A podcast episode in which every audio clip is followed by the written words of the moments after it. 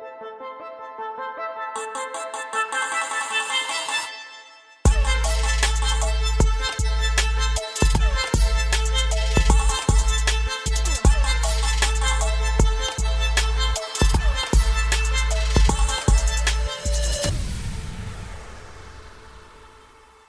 Bienvenue à tous dans la saison 3 d'envergure. C'est parti, on lance euh, le podcast quasi simultanément avec les premiers matchs NCAA de la saison qui seront dans la nuit euh, de mardi à mercredi. Pour les plus tôt, ils commenceront même euh, dès le début de soirée.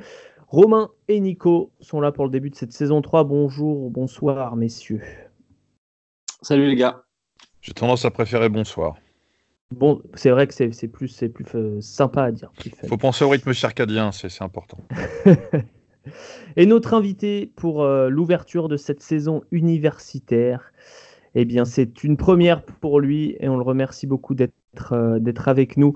Angelo Sagarakis, merci d'être avec, qui vibre? Il y a le il y a le téléphone qui, vibre et c'est pas le mien. C'est le, le, buzzer pour annoncer ton entrée, Angelo. Exactement, le timing était magnifique. Et bah, merci déjà de m'avoir euh, m'avoir sollicité. C'est un vrai plaisir de, de, me joindre à vous ce soir. Alors, pour ceux qui ne te connaissent pas, donc tu as quand même pas mal écumé les parquets français, Pro A et Pro B, mais aussi, et c'est pour ça qu'on t'a invité également, euh, du côté des, des États-Unis, trois années plus une de redshirt à Oregon State une année à California State où tu es co-détenteur du nombre de trois points marqués sur une saison. Quand même. La gâchette. euh, invité donc. Dans la deuxième partie de ce podcast, on aura Ben Alan et Manu pour parler des, gros freshmen, des prospects à suivre cette année. Euh, soyez les bienvenus. Voilà, nous sommes dans un podcast de la Galaxy Post Dunk. On s'appelle Envergure. C'est l'épisode 1 de la saison 3.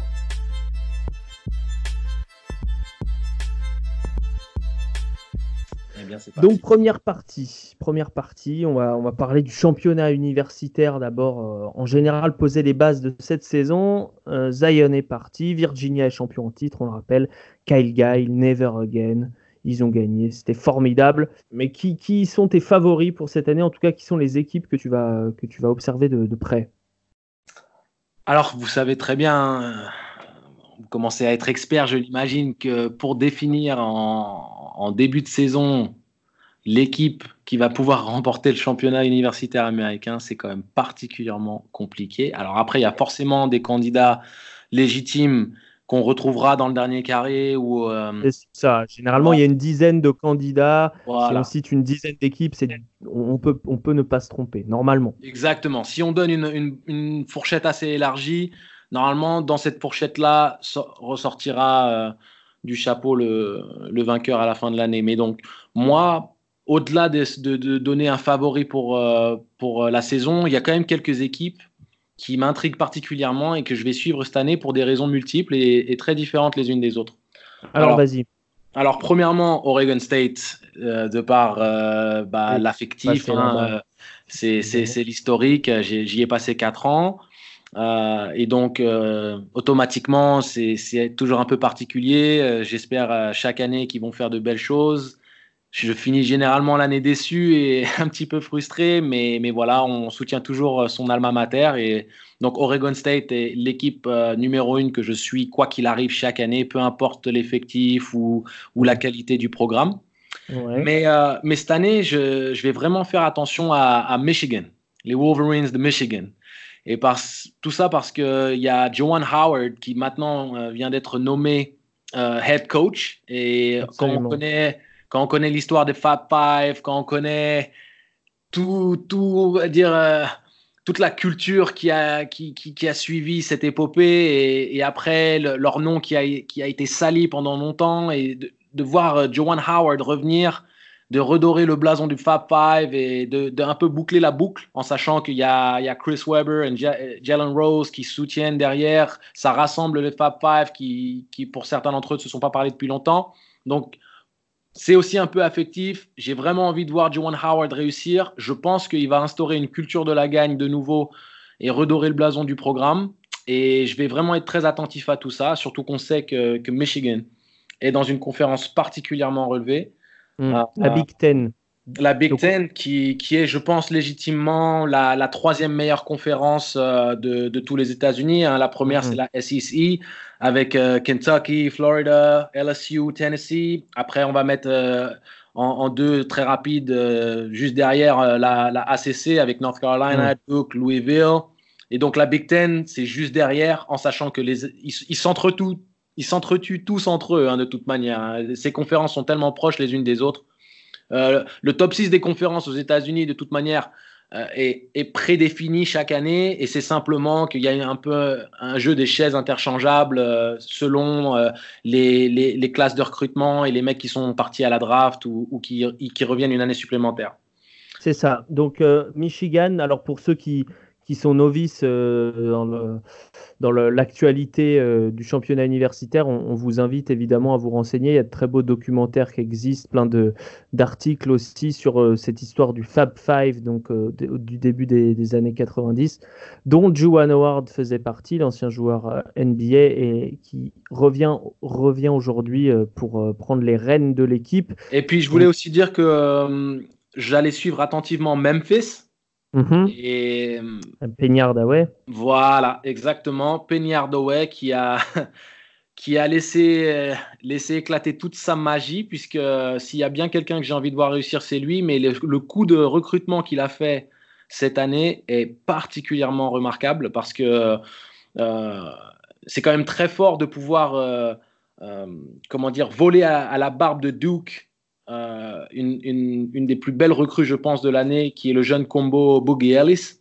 Mhm. Euh, il a aussi ramené deux recrues 5 étoiles avec euh, James Wiseman.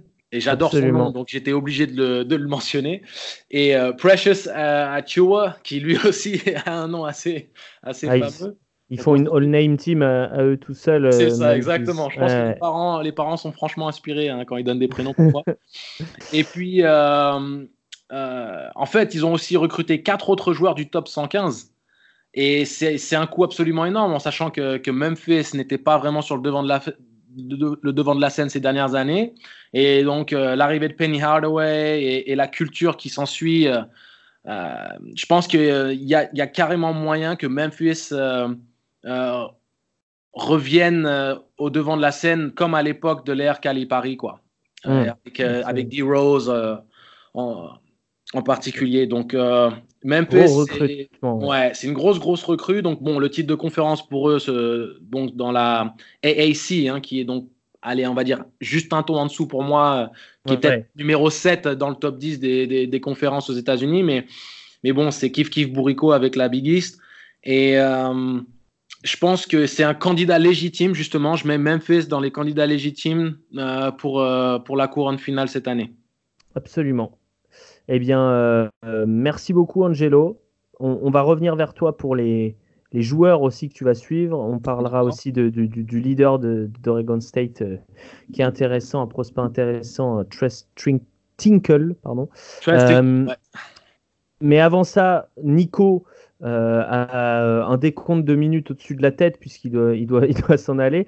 Et Nico, je t'ai demandé de, de, de, me donner trois, trois joueurs sophomores que, que tu vas suivre avec attention cette année, puisque dans la deuxième partie, on parlera des freshmen, on parlera notamment de ceux de Memphis, hein, James Wiseman, Precious Achua notamment. Mais, euh, mais là, euh, je t'ai demandé de me sortir euh, trois sophomores qui, selon toi, peuvent faire une belle saison, et donc, belle saison voudrait dire draft potentiel à la fin. Alors dis-moi qui sont tes, tes trois chouchous. Ah alors déjà, je, voudrais, je suis très content euh, qu'Angelo soit là parce que l'expression kiff kiff bourrico quand même, il fallait la placer. Donc euh, bravo à toi, Angelo. Et puis ça vaut, des, points. Ça vaut des points. ça vaut des points. Et, euh, et, je suis très content de le retrouver parce qu'on travaille ensemble au Paris-le-Valois il y a un autre, un autre temps. Et donc voilà, c'est toujours un plaisir de l'entendre. Donc pour, pour les sophomores, euh, je vais commencer par un petit Nemias Esdras Barbosa Keta alias Nemias Keta le pivot portugais, né en 99, 2m13, qui joue à Utah State. Absolument, dans la Mountain West conférence. Si tu le dis, je te crois sur parole. Euh, sur le Big Board 2020 bah, de, notre site Envergure, il est annoncé 33e. Euh, moi, je, pour être honnête, puisque euh, je moi je l'ai découvert pendant l'Euro U20, mm. division B, auquel il a été, voilà, il a été, il a été impressionnant de par de par son activité. Alors pour ceux qui le connaissent pas, il a participé à la draft combine l'an dernier. ça va faire plaisir aux dames qui nous écoutent. C'est les mains les plus larges de tous les candidats à la draft. Très merci Antoine. Exactement, ouais. Et, et, donc voilà, un, joueur capable de, de protéger le cercle, de courir, puissant, de finir avec le contact. alors athlétique, hein, forcément la tête au cercle. Peut jouer, peut jouer poste bas. après, je pense que on a envie de le voir un peu plus jouer sur des face-up, clairement. timing de contre remarquable, franchement, impressionnant, grosse présence. Il sait utiliser ses épaules parce que physiquement, c'est un joueur assez longiligne, mais c'est comme si on avait posé une paire d'épaules à la LeBron sur un, sur un mec fin. Donc c'est voilà, c'est quelque chose physiquement. Euh... Après, ce que j'ai aimé euh, chez lui, c'est aussi sa capacité à lire les situations. Euh, il, a, il a toujours la tête levée quand il reçoit la balle. Donc en termes de lecture, c'est quand même très intéressant. Et puis c'est un charieur, quoi. Il aime bien chambrer. C'est un, un entertainer. Il fait le show c'est un extraverti. Et pour ceux qui ont qui le connaissent pas, je vous encourage vraiment à aller regarder les, les vidéos de highlights. Son registre de finition, pour l'instant, c'est vraiment près du cercle. Il va falloir, euh, il va falloir s'écarter un peu. Hein. Euh, on l'attend sur du shoot mid-range, on l'attend sur euh, des améliorations sur la défense sur pick and roll, et puis qui muscle, qui muscle ses jambes parce que le haut du corps a l'air bien développé, et pour l'instant le bas, c'est pas encore, c'est pas encore ça. Ouais, absolument. Donc Utah State, une équipe à suivre qui ramène euh, également plusieurs starters de, l'année dernière. Euh, donc, donc qui pourrait très bien se frayer un chemin assez loin dans le tournoi final venu le mois de mars. Donc une équipe à suivre, notamment pour Nemias Keta. Ton deuxième choix, Nico Mon deuxième choix, c'est Obi-Wan, donc Obadia, alias Obi Topin, qui, qui joue à Dayton. Donc ça vaut 14 points, 6 rebonds en Atlantic 10, un potentiel euh, first round, que j'ai découvert euh, grâce à un, tweet de euh, Jonathan Givorny l'été suite à sa participation au Nike Skills Academy. Mm-hmm. je ne sais pas si vous avez suivi. Donc, un gros rebondeur, comme je les aime, undersized, comme je les aime. il n'a pas forcément la taille ou la longueur au premier regard pour être un, un prospect euh, NBA, mais c'est un vrai athlète. Il y a un petit côté euh, Denis Rodman, mais Denis Rodman qui peut mettre des tirs, quoi. C'est un, un, un, un, bon shooter et je pense qu'il a vraiment le, le, potentiel pour se développer en stretch fort. C'est pas seulement un athlète. Obi Topin, donc. Ça va faire plaisir à nos copains de Midnight on Campus qui euh, valorisent beaucoup ces, ces, petites conférences, plus petites conférences que celles dont on a parlé tout à l'heure avec Angelo. Dernier choix, Nico. Dernier choix, Tyrese Halliburton d'Iowa State, mhm. euh, qu'on a pu voir cet été pour le championnat du monde U19. Euh, 43% à 3 points, mais euh, peu de volume. Donc, et puis il n'était pas forcément dans, dans, la, dans la création pour, pour lui-même, plus dans la création pour, le, pour les autres. Euh, dans notre big board, on l'annonce 29e. Euh, Alan en parlait récemment sur le, sur le site dans un article. Donc euh, sur le championnat du monde, c'était 8 points, de rebond, 7 passes d'ess, avec un, un, un, petit 56% à 3 points. Le 43%, c'était euh, c'était bien évidemment à Iowa l'année dernière, ouais. Mais avec une gestuelle euh, peu académique. C'est ça. Il y, a, voilà, il y a un point d'interrogation sur la capacité qu'il va avoir à, à, à, tirer à la même, au même pourcentage à l'échelon supérieur. Euh, après, il, y, a peu de volume dans le pourcentage, donc il faut vraiment remettre ça en, en, perspective. Et puis euh, à Iowa State, euh, les gros joueurs sont partis. Maintenant, il va avoir de la place. Il va devoir montrer autre chose. Euh, il va devoir créer pour lui-même. Il va devoir être un peu plus.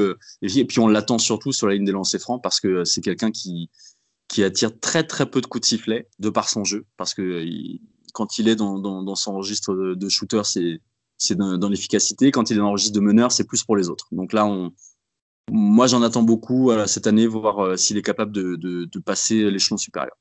Ouais, c'est ça, puisque euh, Talen Tucker est parti, euh, Lindell Wigington n'est plus là. Et il me manque le, leur, troisième, leur troisième larron, qui était l'ancien de Virginia, qui est également parti. Et donc, et donc, il va se retrouver leader offensif de cette équipe d'Iowa State qui joue dans la Big 12. Merci beaucoup, Nico. You're welcome. Ça m'a fait plaisir de t'entendre, Nico. Je t'embrasse. Mais moi aussi. À très vite. On te laisse repartir. Tu seras là, évidemment, pour les prochains, prochains épisodes. À plus, Nico. Alors, on va euh, parler des joueurs que toi, tu, veux suivre, euh, Angelo, cette année. Euh, juste pour être complet sur, sur les équipes dont on parlait tout à l'heure, puisque tu as parlé de Michigan vraiment le, favori cette année, si on, devait le citer quand même, euh, c'est les voisins et les ennemis de Michigan State qui, euh, ont quasiment ramené toute leur équipe euh, de l'année dernière, qui avait échoué, enfin qui avait battu Duke, pardon. Et qui avait échoué ensuite au, Final Four. donc, donc c'était très costaud, Michigan State. Après Kentucky, Kansas, Louisville, à noter. Euh, qui fait parmi des, partie des favoris. Euh, on peut citer Duke quand même. On peut citer Florida, qui, va, qui, va, qui ramène à la fois des joueurs, qui a eu des transferts et, euh, et qui a bien recruté avec Scotty Lewis, qui a une, très grosse cote pour la prochaine draft. Et évidemment, on n'oublie pas Gonzaga, le Gonzaga de Kylian Tilly, qui, qui, va avoir une très très grosse équipe, même s'il y a du monde qui est parti sur les lignes arrière c'est euh, la plus grosse raquette du, pays, très probablement. Voilà. Angelo. Alors, Gonzaga, je ne les inclurai pas. Je pense qu'ils vont décevoir cette année. Ah ouais, ok. Ouais. Intéressant.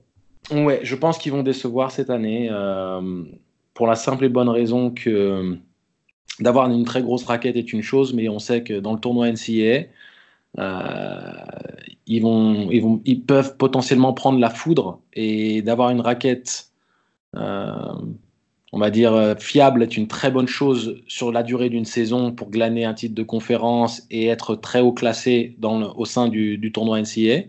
Mais la, perte au niveau des lignes arrières, je pense qui, pour moi, leur donnerait un peu plus de sécurité pour sortir du chapeau, va leur être dommageable à long terme. C'est, moi, c'est mon avis à ce niveau-là, si tu veux. Euh, tu, as, tu, as, raison, tu as raison. On dit souvent que pour gagner un titre, il faut euh, une grosse défense et euh, un ou deux gros gardes, quoi.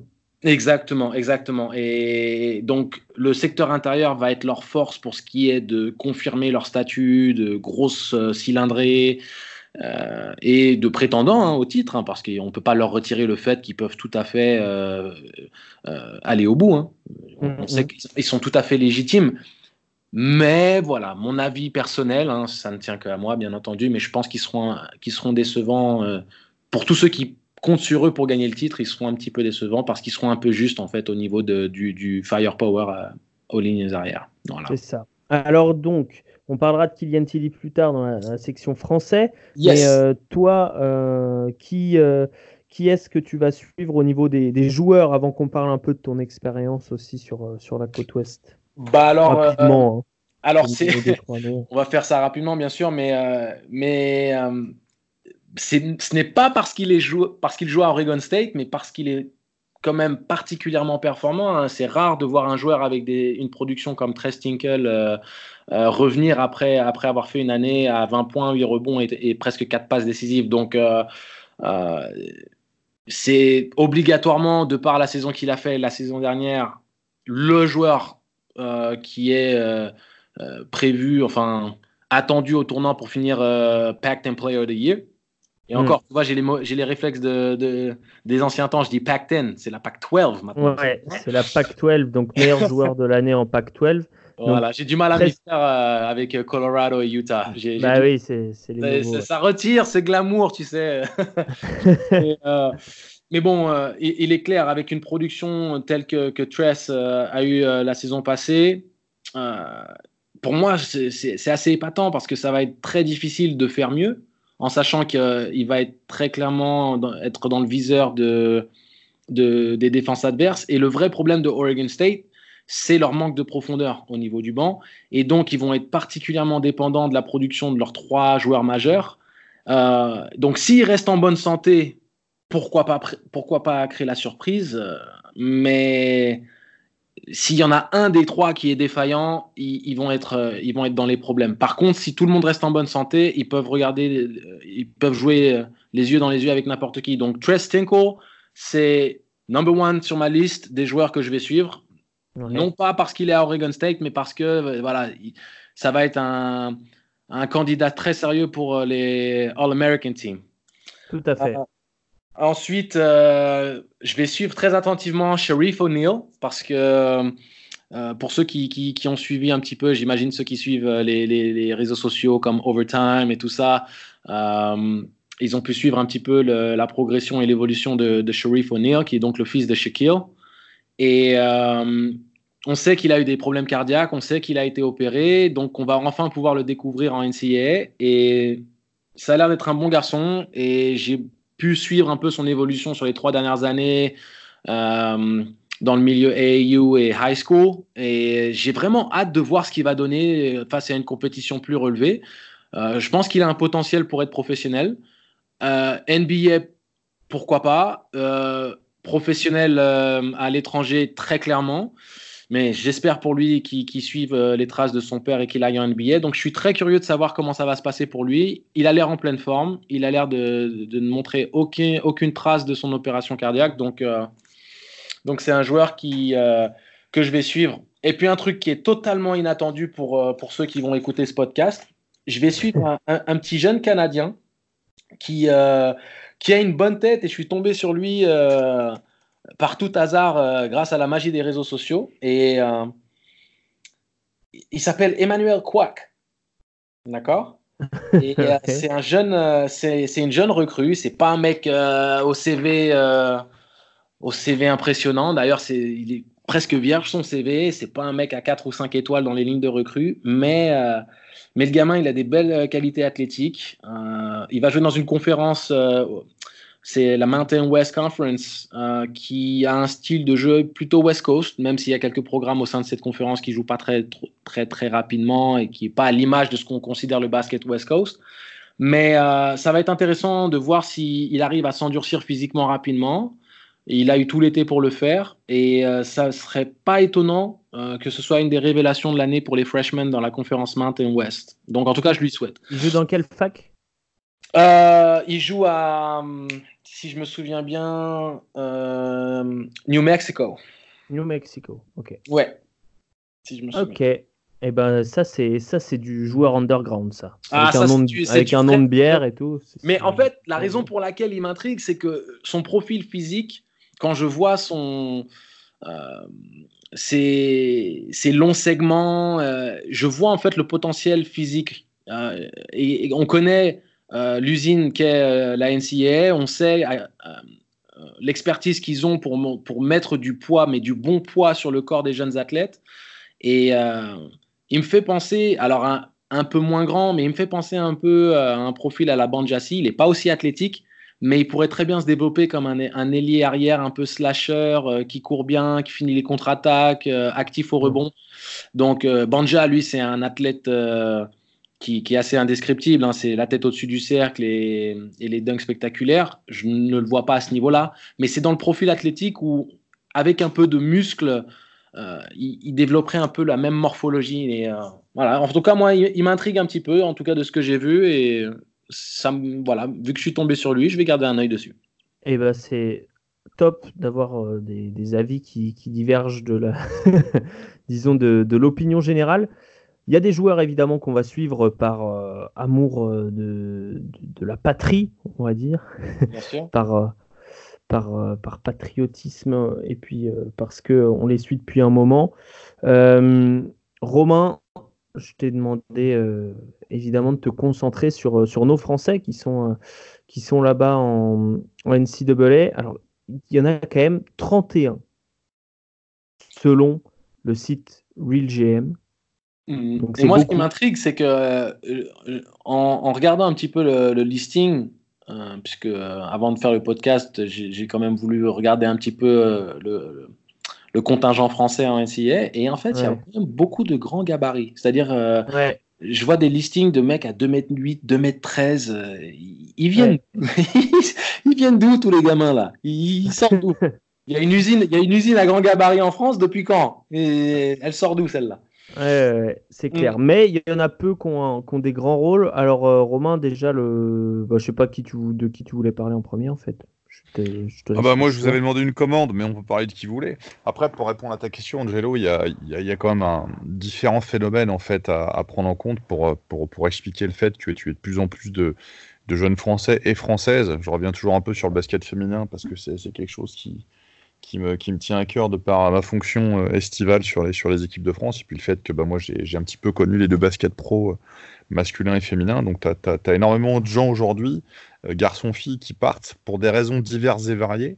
mais ce qui est surprenant, c'est que tu, commences à avoir des, des, profils de joueurs et de joueuses qui partent parfois avant même d'avoir été vus au niveau fédéral, oui, mais vus par des clubs pro. C'est-à-dire qu'on a des gens qui sont, va partir à 15, 16, 17 ans maintenant sur des, en, high school ou, un peu plus tard sur des, sur des prep schools. Et c'est, c'est un petit peu. Ça s'explique de plein de façons. Le fait que peut-être que les gens ne s'y retrouvent pas sur, sur un système scolaire comme on peut l'avoir chez nous en termes de, de, charge de travail ou tous les centres de formation n'ont pas nécessairement d'horaire, d'horaire de travail aménagé. Euh, après, je pense que tu as quand même une partie de gens qui, qui se retrouvent à partir comme.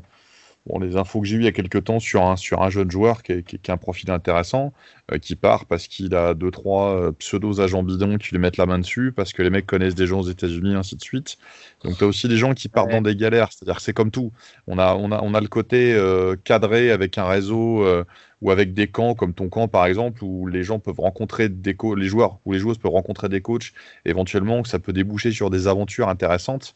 mais il y a aussi comme souvent. Euh, mais tu sais, en fait, c'est très bien que tu aies mentionné tout ça. C'est très, très bien parce qu'en effet, parfois, il y a un peu des, des agents véreux qui ont des contacts euh, aux États-Unis et qui s'empressent d'essayer de, d'influencer les jeunes, de, de, s'engouffrer dans cette brèche, mais ils sont très mal guidés et très mal conseillés parce que la NCAA, et c'est ça qu'il faut comprendre, moi je suis un grand défenseur euh, du projet professionnel, suivre la formation et la filière française, rentrer dans le système pro et poursuivre une carrière professionnelle, mais également de la filière NCAA il faut simplement faire un cas par cas. C'est-à-dire que si tu as un gamin qui déteste l'école, qui est inapte à poursuivre des études de haut niveau, de le forcer ou de l'influencer à aller en NCA où il va pas être éligible et, pas, et, pouvoir continuer à jouer au basket, ce n'est pas judicieux, je trouve, en sachant en plus que s'il est plutôt talentueux et qu'il peut rentrer concrètement dans le milieu professionnel rapidement, il se met dans une meilleure situation, en sachant en plus que maintenant avec les réseaux sociaux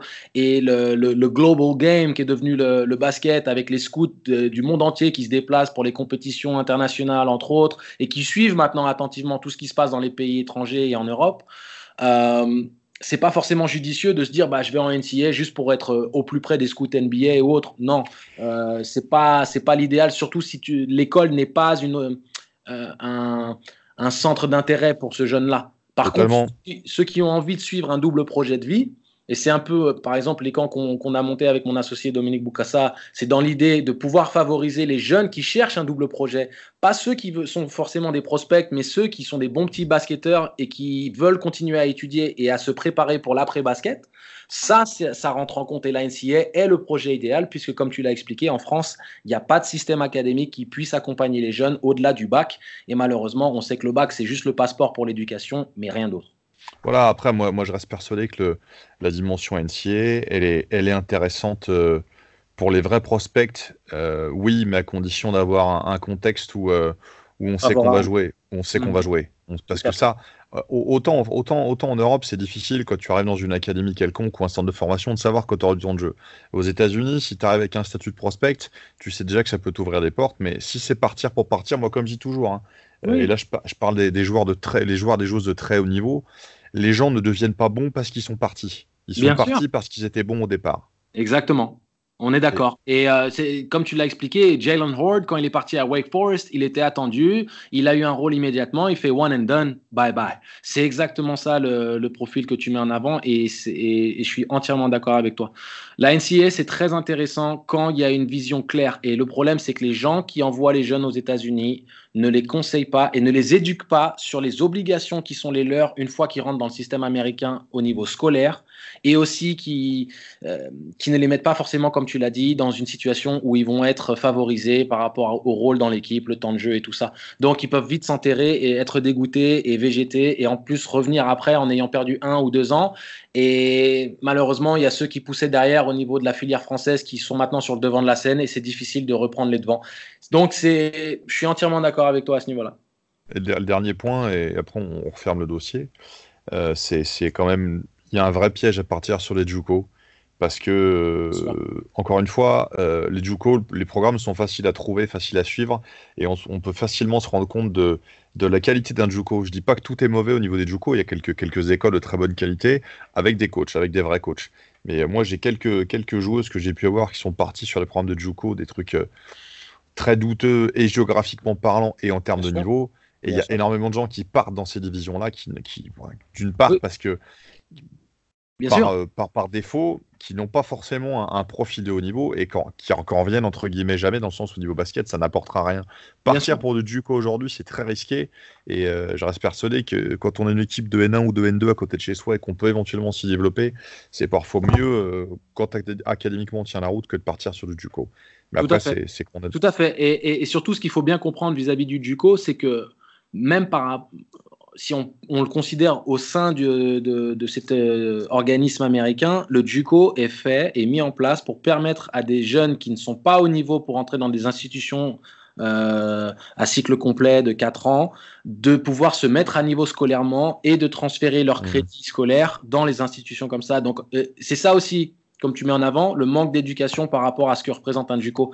Ça peut être un vrai bourbier, comme tu l'as dit, et géographiquement, et au niveau du jeu, et à tout ce que tu as mis en avant.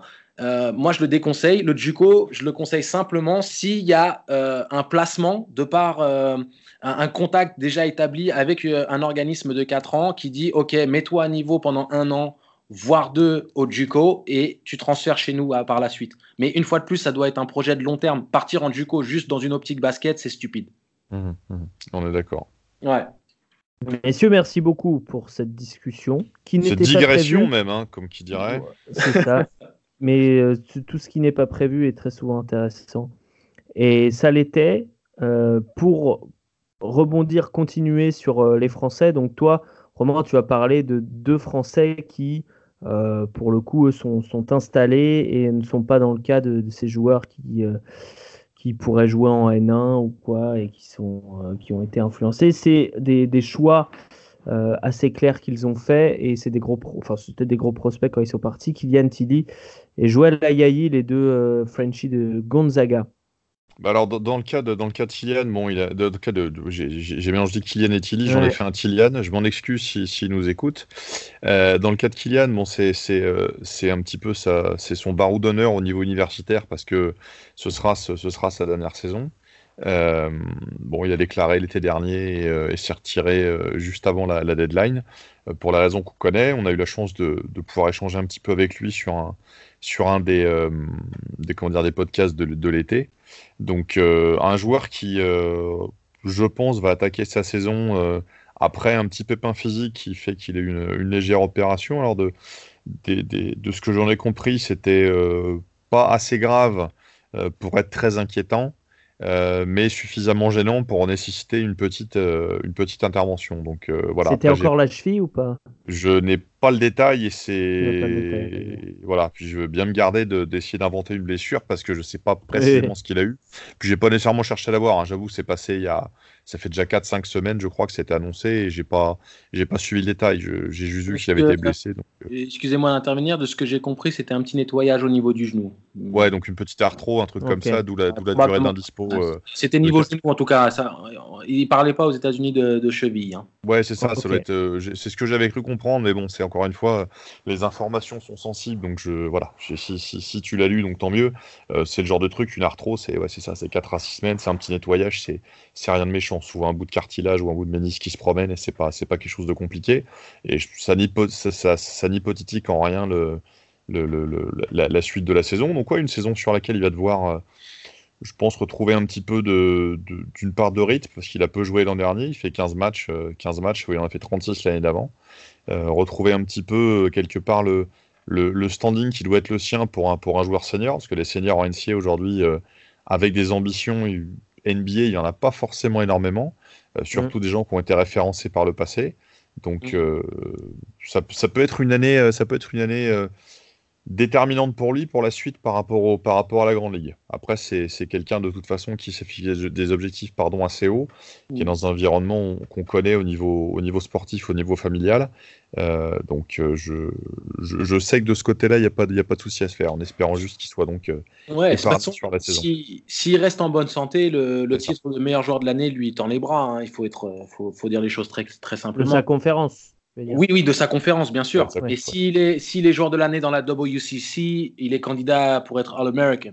Tu comprends? C'est, il, sera, il, sera, partie de la short list des 20 noms qui seront, en plus en tant que senior, qui seront mis en avant pour, euh, euh, pour, euh, pour glaner une, une, une, place au sein des trois All-American Teams. Donc c'est pour ça qu'on lui souhaite vraiment d'être en bonne santé, parce qu'en plus, Gonzaga aura vraiment besoin de lui pour pouvoir concrétiser leurs, toutes leurs ambitions. Quoi.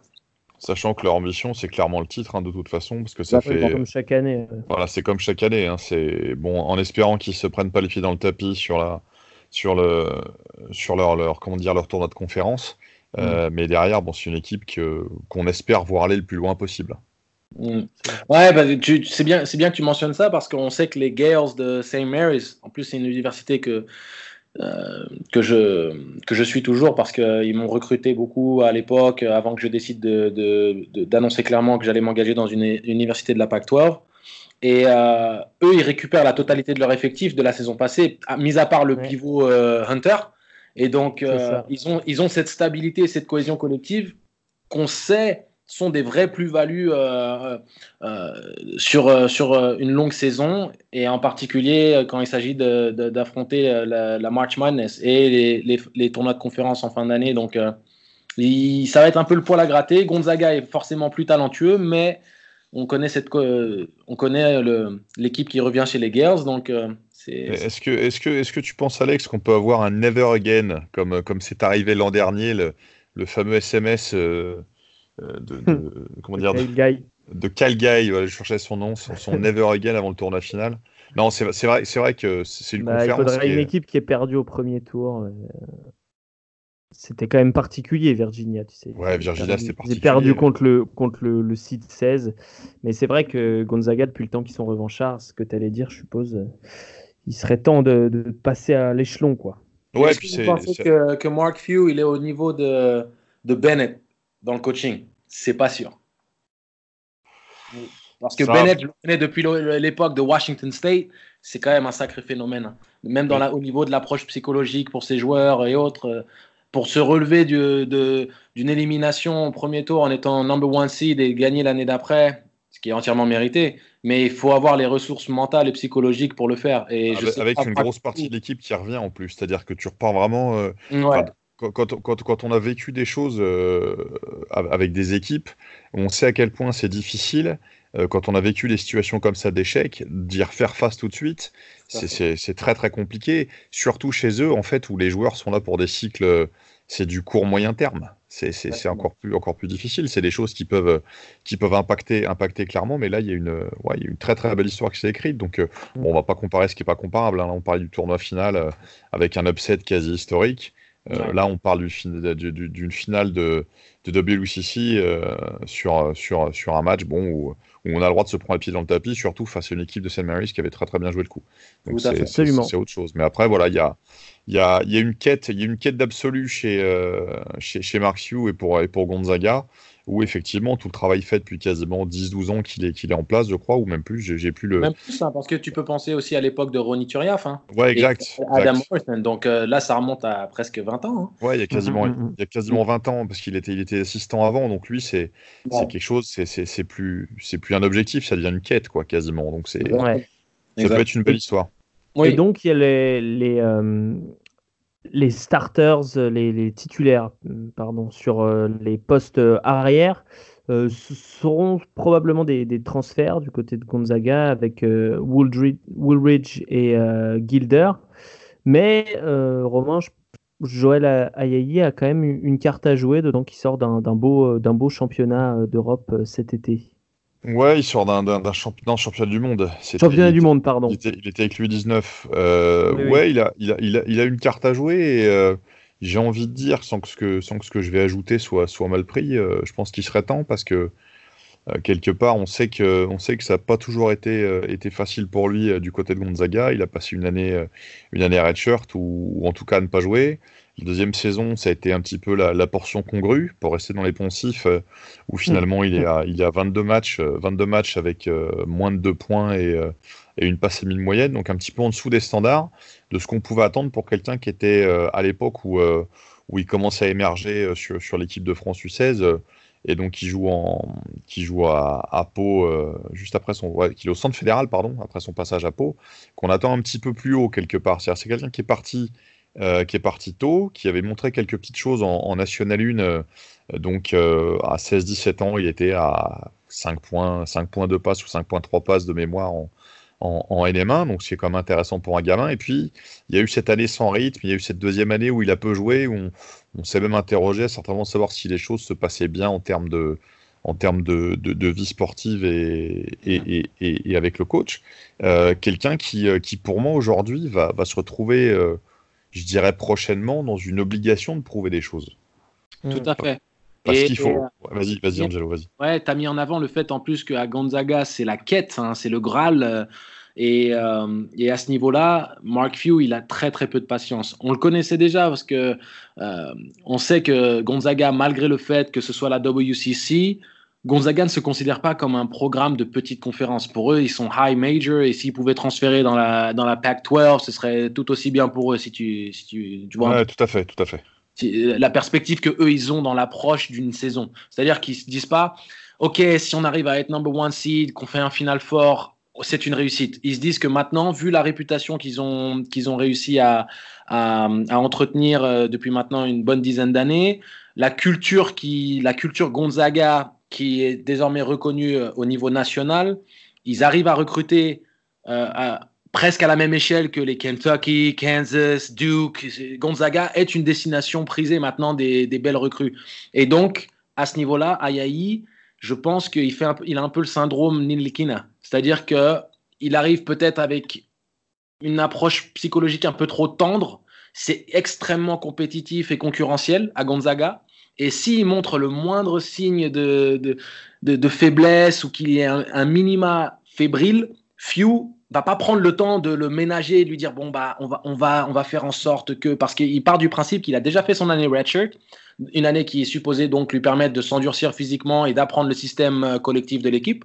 Et donc en arrivant sur sa deuxième année où comme tu l'as dit 22 matchs, des standards statistiques un peu bas, c'est comme tu le dis maintenant ou jamais parce qu'après euh, il passera il passera au suivant hein. il sera un joueur de il serait un joueur de complément une bonne rotation mais Few va se concentrer sur les nouvelles recrues potentiellement 5 stars 4 euh, ou 4 étoiles qui vont qui vont eux avoir euh, le plein de confiance et l'envie de montrer les choses. Et il va aller avec les mecs qui auront le mental et l'abnégation de faire les choses tout de suite sans se poser des questions. Et s'il végète Ayayi il peut vite se retrouver au, au fond du banc quoi dans la Exactement, dans la doghouse. Donc, euh, je lui souhaite vraiment de, de, se, de se décomplexer, en fait, de, de, se souvenir de qui il est, de, de prendre conscience de son talent et de se dire, all right, si je suis là, c'est parce que je mérite ma place. J'ai été recruté ici euh, car ils, ils, ont conscience de mon talent. À lui maintenant de, le, mettre en, de le mettre en œuvre. Simplement de se dire qu'il a rien à perdre et, et de se libérer complètement. il a une carte à jouer, mais elle, elle sera sur la table. Euh,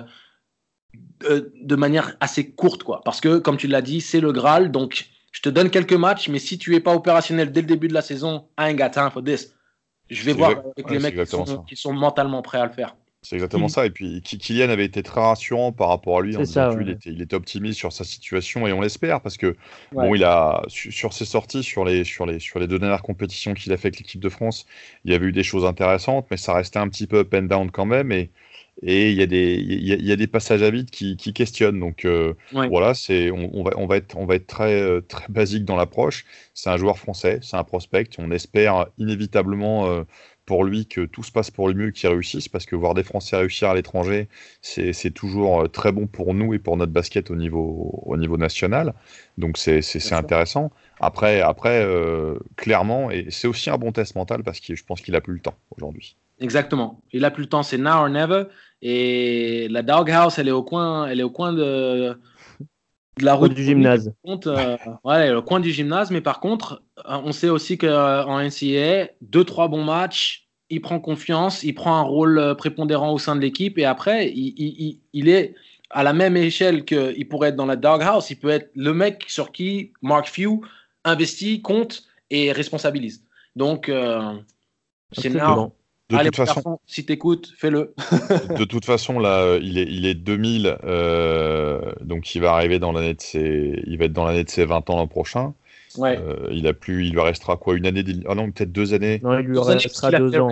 Deux années, mais bon, sortir. Après, le problème, c'est quel intérêt pour lui de rester au-delà de, au-delà de l'année prochaine, c'est, ça devient compliqué dans le sens où arriver à 21 ans et sortir de fac, c'est, par rapport à l'NBA, ça complique un petit peu la donne aussi. Quoi. Voilà, pour, bah après, c'est là où tu, tu, revois la baisse ou que tu réajustes euh, la courbe de tes objectifs parce qu'il euh, il est clair qu'une fois que tu pousses à la troisième année, il faut que tu finisses ton cursus pour obtenir ton mm. diplôme universitaire parce que euh, il est clair qu'un, qu'un jeune français ne retournera pas à l'université.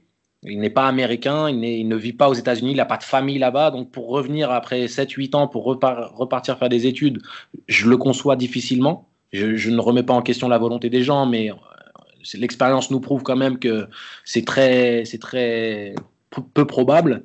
Donc, à ce moment-là, il faut réajuster et donc partir sur un profil où, en plus, on sait très bien que la NBA, c'est un, c'est un, milieu où c'est le bon moment, la bonne situation, euh, one shining moment.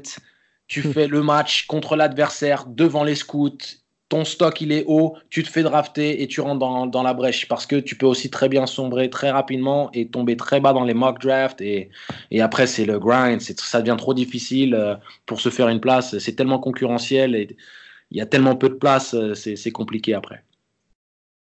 Absolument, One Shining Moment, comme tu disais, c'est le. Ça fera, un beau titre, ça. Bah, c'est la, chanson de la March Madness. Exactement. Bah, imagine, c'était déjà à l'époque où je jouais, alors. Euh, pour, citer d'autres Français assez rapidement, mais qui vont avoir un, rôle à jouer, euh, sans dire qu'ils sont des, prospects draftables, mais euh, on a Kayulu qui est à Central Arkansas, qui a, qui, a, sorti du 9.5 rebond en tant que, que, première année, donc un vrai rôle à jouer cette année, tout comme Wedraogo du côté de Nebraska, donc 13 euh, points de moyenne au, US, au U16, au championnat d'Europe U16 l'année passée. Et le coach de Nebraska, c'est Fred Hoiberg, l'ancien coach de Chicago, d'Iowa State. Donc euh, c'est une vraie opportunité de... Le petit Onaombo, il s'en sort comment à Tulane euh, C'est sa dernière année. Ouais. C'est sa dernière année pour, pour Onaembo. On a aussi Paul Joko à Northern Kentucky. Que j'ai côtoyé dans le 3-3 d'ailleurs. Euh, Joshua Mbala, qui était à Texas Tech, qui était en finale en fait. Hein. il, jouait pas, mais il était en finale. Euh, et là, qui va à Buffalo, qui est une fac qui, était très performante l'année dernière, qui a perdu beaucoup de joueurs, donc il aura sans doute des, opportunités. qui, était Buffalo qui était au tournoi final et qui était. Euh, Absolument. Qui était, j'avais trouvé, sauf faire de ma part, moi je confonds avec une autre fac. Non, non, c'est celle-là. J'avais trouvé pas mal coaché en plus. Ouais, ouais. C'était très intéressant ce qu'il faisait. il y avait quelques joueurs un peu improbables, mais c'était euh, c'était très intéressant ce qu'il proposait. Tout à fait. Et, euh, ça m'intrigue, j'aimerais bien savoir ce que vous pensez de, de Yves Ponce ah voilà, et j'allais le citer aussi. Yves Ponce, bah, c'est comme euh, pour euh, Ayayi, euh, une année clé où, alors en toute logique, il devrait être titulaire ou pas loin. Euh, avoir la responsabilité de défendre sur le plus gros joueur adverse dans une conférence où, qui ne manque pas de plus gros joueurs adverses.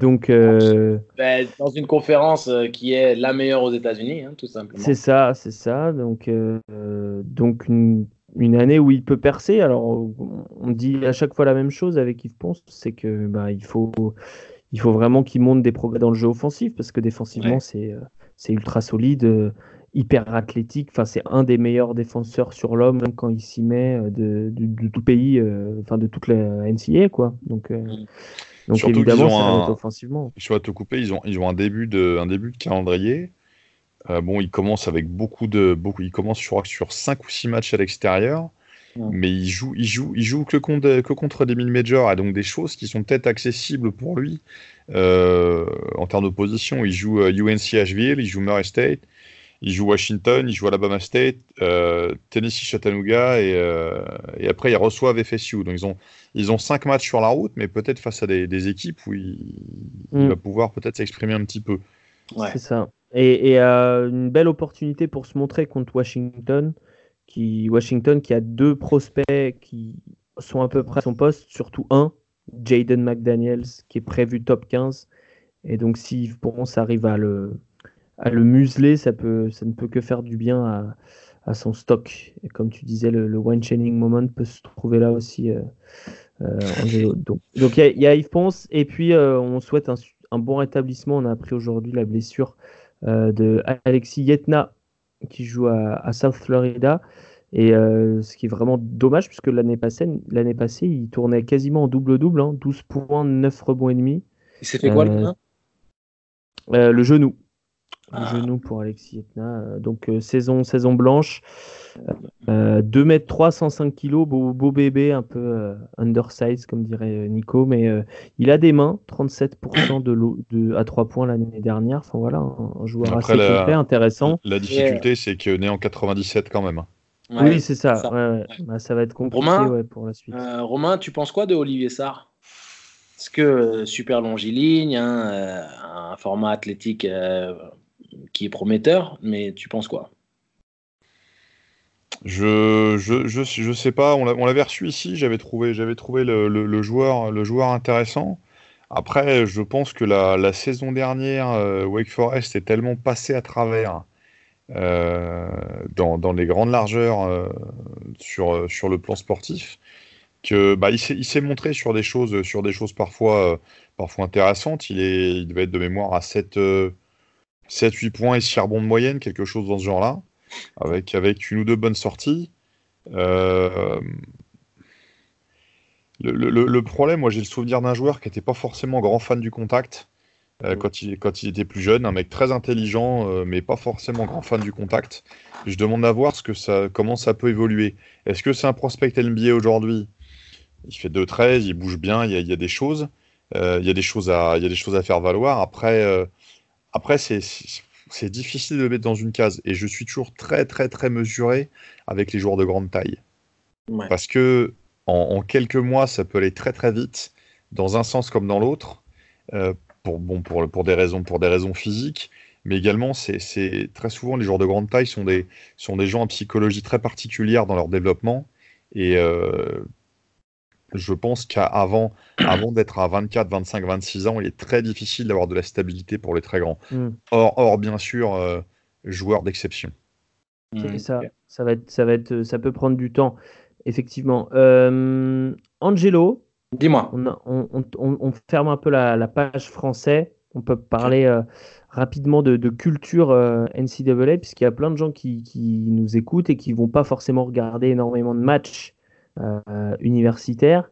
Est-ce que tu peux, toi qui as joué, toi qui le suis encore aujourd'hui, euh, nous, nous, vendre un petit peu euh, le championnat? Qu'est-ce qui, qu'est-ce qui fait pour toi son intérêt en fait? Bah, Déjà, je pense que ce qui fait son intérêt, c'est que le, le, basket universitaire américain est l'épitome de la culture basket américaine. C'est-à-dire que. Je me permets de te couper, parce que là, tu as placé le mot épitome, et je crois qu'on l'avait jamais utilisé oui, c'est euh, d'ailleurs 26 points contre double. Ah, celui-là, celui il vaut cher et je te félicite parce que Epitome, c'était pas simple.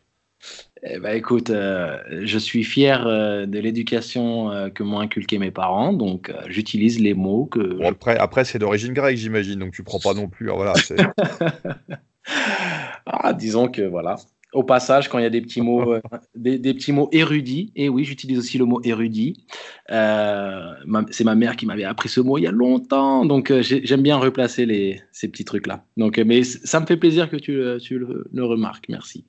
donc, comme je disais, donc le basket universitaire américain, c'est l'épitome de la culture du basket aux États-Unis. C'est-à-dire que toutes les qualités mises en avant, la, la perspective de jeu prônée, qui est faite d'agressivité, d'intensité de tous les instants dans la communication. C'est ça aussi la grosse différence qu'il y a dans le basket universitaire et dans le basket américain en général, mais particulièrement euh, euh, au niveau universitaire, c'est cette recherche de communication et euh, des joueurs sur le banc qui doivent encourager sur le terrain dans la réactivité aux consignes des joueurs dans la mise en place, que ce soit à l'entraînement ou sur le terrain, on demande une intensité et une concentration de tous les instants. Et c'est quand même une grosse claque culturellement parce que j'ai pu en attester cet été avec les jeunes qu'on a ramenés euh, avec les camps TCB, euh, qui eux sont, euh, voilà, il y en avait qui venaient des dom-tom, il y en avait d'autres qui venaient des, de centres de formation reconnus en France. Et nous, on, essaye de leur instiller la culture américaine et de leur montrer aussi hein, ce qu'est attendu ici, quels sont les principes de jeu prônés, et on voit que c'est une vraie claque culturelle c'est qu'ils s'y attendent pas du tout. Et donc, pour les, pour les spectateurs qui ne connaissent pas le basket universitaire américain, ça pulse en fait. Mais euh, il est clair qu'il y a deux styles de jeu prônés. Il y a le jeu particulièrement défensif, contrôlé, parce que contrairement à la NBA où c'est une ligue pour les joueurs, la NCAA est une ligue pour les coachs. Donc ce sont les coachs qui mettent en avant leur philosophie, leur système, et les joueurs qu'ils recrutent doivent mettre en application cette, cette, philosophie ou ce système. Contrairement à la NBA où voilà, les James Harden, Kevin Durant, Steph Curry, et on va continuer à les nommer, prennent le dessus et eux influencent et dictent un petit peu le style de jeu qui sera joué au sein de leur franchise. En NCAA, c'est complètement différent. Les, joueurs n'ont pas la main mise sur ce qui se passe. Les, les Mike Krzyzewski, les Tom Izzo, John Calipari, tous ces noms qui sont mis en avant sont les plus reconnus et connus. Ce sont des institutions en NCAA. Et donc, pour ça que moi, j'apprécie particulièrement le basket West Coast, qui est un basket beaucoup plus délié, de course, run and gun, euh, shoot en première intention, avec une grosse pression défensive et un rythme fou en attaque que le basket plus East Coast où voilà, il y a cette philosophie du jeu demi-terrain euh, euh, dur, défensif.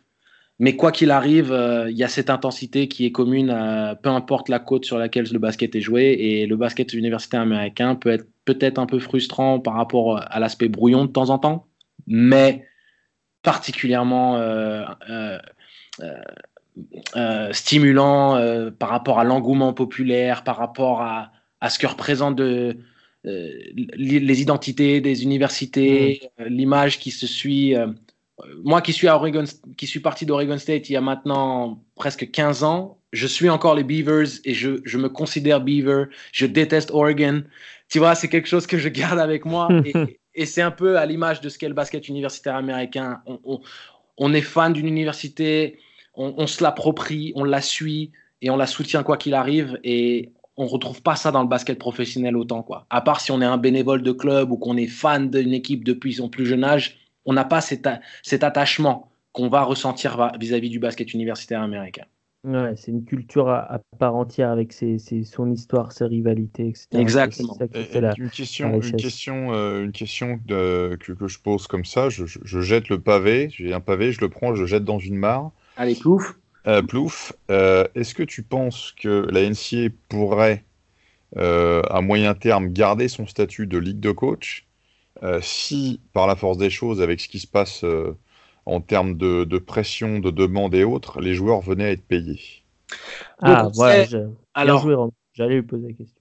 Non, mais tu sais, Romain, c'est un mec stratégique. C'est un mec qui connaît le game plan, il sait les thèmes qui doivent être abordés on, connaît sa qualité de scout, il faut aussi apprécier sa qualité de stratège. D'accord? Donc, euh, euh, je pense que c'est très intéressant ce que tu poses comme question. On sait que la NCA a fait une annonce disant qu'ils élaborent un plan pour euh, permettre à la rémunération.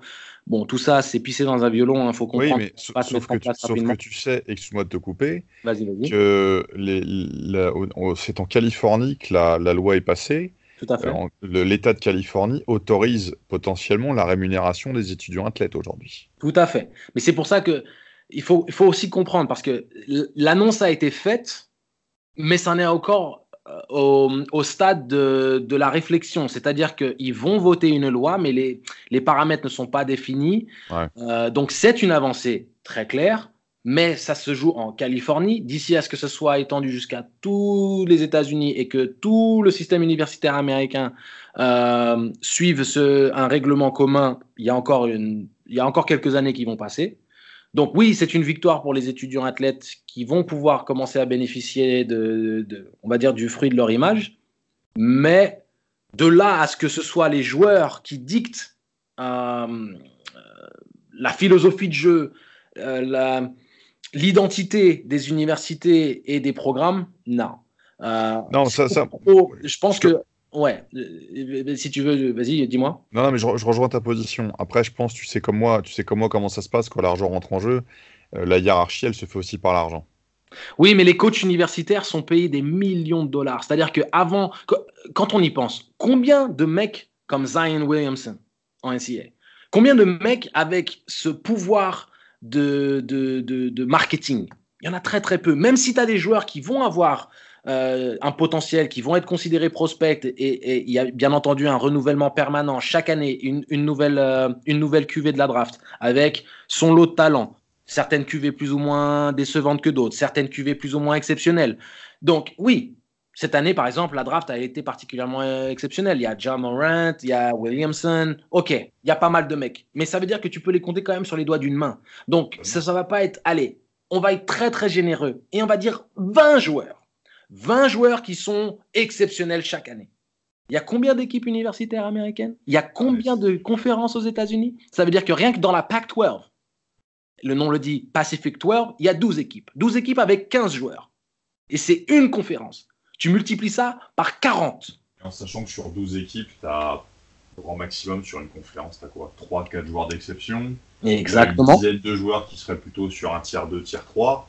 Et le reste, c'est des mecs qui, certains partiront en Europe, et puis le reste, après, ça vivra, ça arrêtera de jouer au basket. Bien sûr. Donc, quand tu parles, tu parles de ce principe, Williamson, toutes les compagnies de, sneakers, euh, euh, toutes les grandes compagnies, Nike, Adidas, Under Armour, ils, lui ont déroulé le tapis rouge et ils ont essayé de, de s'attacher ses services. OK. Williamson, on parle de lui à la même échelle qu'on parle de LeBron James quand il est parti, quand il est sorti de NCAA. LeBron James est sorti en quelle année? 2003. Ah c'est là, là où tu te rends compte que la génétique, c'est quand même super bien foutu parce que euh, le, basket, le basket américain arrive en fait finalement tous les 10 ans à peu près, sur des, par décennie, à avoir un phénomène. C'est ce que j'explique un petit peu. Je sais pas, j'ai pas encore lu l'interview, enfin le, la retranscription, l'entretien que j'ai eu avec Rivers là, par rapport à l'évolution du jeu à ces choses-là, mais je disais, je disais à Shai, euh, quand, quand, je dis, quand je dis au téléphone et qu'on discute un petit peu, l'évolution du jeu, elle est, elle est, dictée par quoi aujourd'hui? Elle, est dictée, pardon, j'en bafouille. Elle est dictée par les changements de règlement. Elle est dictée par les idées des coachs, mais elle est surtout dictée par un truc, en NBA notamment, elle est dictée par les joueurs et par le, le type de joueur qui arrive. Je veux dire, euh, Abdul Jabbar, en son temps, il a, il a changé le basket. Parce que, voilà, il, il s'est passé des choses au niveau universitaire, au niveau pro il a changé le basket. Bill Russell avant lui a changé le basket. Will Chamberlain a changé le basket. Steph, Curry, Steph, Curry, Steph, Curry, à son, à son niveau change des choses aussi parce que Steph Curry, c'est l'avènement du small ball quelque part, l'avènement d'un jeu d'un jeu d'un jeu axé axé sur le, sur le tir extérieur encore plus que ça ne pouvait être avant euh, euh, dans, dans, les idées de Daryl Morey je pense donc c'est voilà chaque génération a son joueur un petit peu un petit peu de son joueur pivot, euh, non pas pivot dans le sens poste de jeu, mais pivot dans le sens euh, de l'histoire. Et, là, quelque part, si Williamson reste, euh, reste en bonne santé, je pense que lui a tous les arguments pour être le joueur des 10-15 ans à venir qui changera les choses à son tour. C'est possible. C'est possible. voilà. mais, mais, mais tu vois, une fois de plus, c'est un joueur tous les 10-15 ans euh, même, même Anthony Davis, qui est un joueur exceptionnel, n'aurait pas révolutionné euh, euh, dans son, on va dire, dans l'impact marketing et médiatique qu'il puisse avoir, il n'aurait pas révolutionné la culture en NCAA. Et donc, donc ton raisonnement, ton raisonnement, Angelo, c'est de dire il y, a, il y, a, finalement très peu de joueurs qui pourraient bénéficier de cette image, donc autant leur donner l'occasion d'être rémunérés, c'est ça le. Non, l'idée, l'idée, c'est qu'il y a plus que certains joueurs. Je pense que, surtout dans la culture business américaine, euh, et en sachant aussi que les entreprises américaines apprécient particulièrement les profils des sportifs. Parce que quand tu es sportif aux États-Unis, ça veut dire que tu es coachable, que tu es apte de mener à bien un objectif euh, collectif, que tu as l'abnégation de, de, te préparer et d'aller au combat pour affronter un quelconque challenge. Donc, les, contrairement à la culture européenne, même si celle-ci change de par la mondialisation du business et l'interaction des différentes cultures, euh, aux États-Unis, l'athlète est respecté et prisé au sein des entreprises. Donc, quand tu vois les jeunes athlètes avec un potentiel, euh, et en sachant qu'il y a le merchandising, hein, parce qu'il faut le jouer aussi à l'échelle locale. Quand tu es une star à Ohio State, pendant quatre ans, tu vas être une légende locale, une légende vivante, de big man on campus, et donc va y avoir toute une, toute une, euh, une perspective où les gens vont acheter bah, ton maillot, vont acheter des posters à ton effigie et autres, et c'est à ce niveau-là que les joueurs peuvent en bénéficier, et ça en touchera beaucoup plus que simplement une certaine élite de 5, 6, 10, 20 joueurs. C'est-à-dire qu'à l'échelle locale, les joueurs pourront bénéficier. Et c'est ça la grande révolution, si tu veux. Ce sera pas un. Et tu penses que c'est une bonne chose? Oui, je pense que c'est une bonne chose parce que dans l'absolu, euh, pourquoi? Et c'est là où je vais vraiment mettre en avant un argument qui ne va pas forcément parler pour les, pour les Français, mais qui va être euh, euh, limpide pour les gens qui sont aux États-Unis. C'est pourquoi est-ce que tous les étudiants, en sachant qu'on est supposé considérer les athlètes étudiants à la même échelle que tout autre étudiant au sein de l'université, on a les mêmes obligations académiques, on a les mêmes obligations comportementales, mais on a un inconvénient, c'est qu'on n'a pas le droit de pouvoir travailler pour euh, payer ses études ou gagner sa vie. Pourquoi tous les autres étudiants de l'université ont la possibilité d'adapter et d'aménager leur, leur, emploi du temps pour travailler à mi-temps et euh, gagner leur vie en parallèle de leurs études? Et seuls les athlètes n'auraient pas, pas ce droit-là.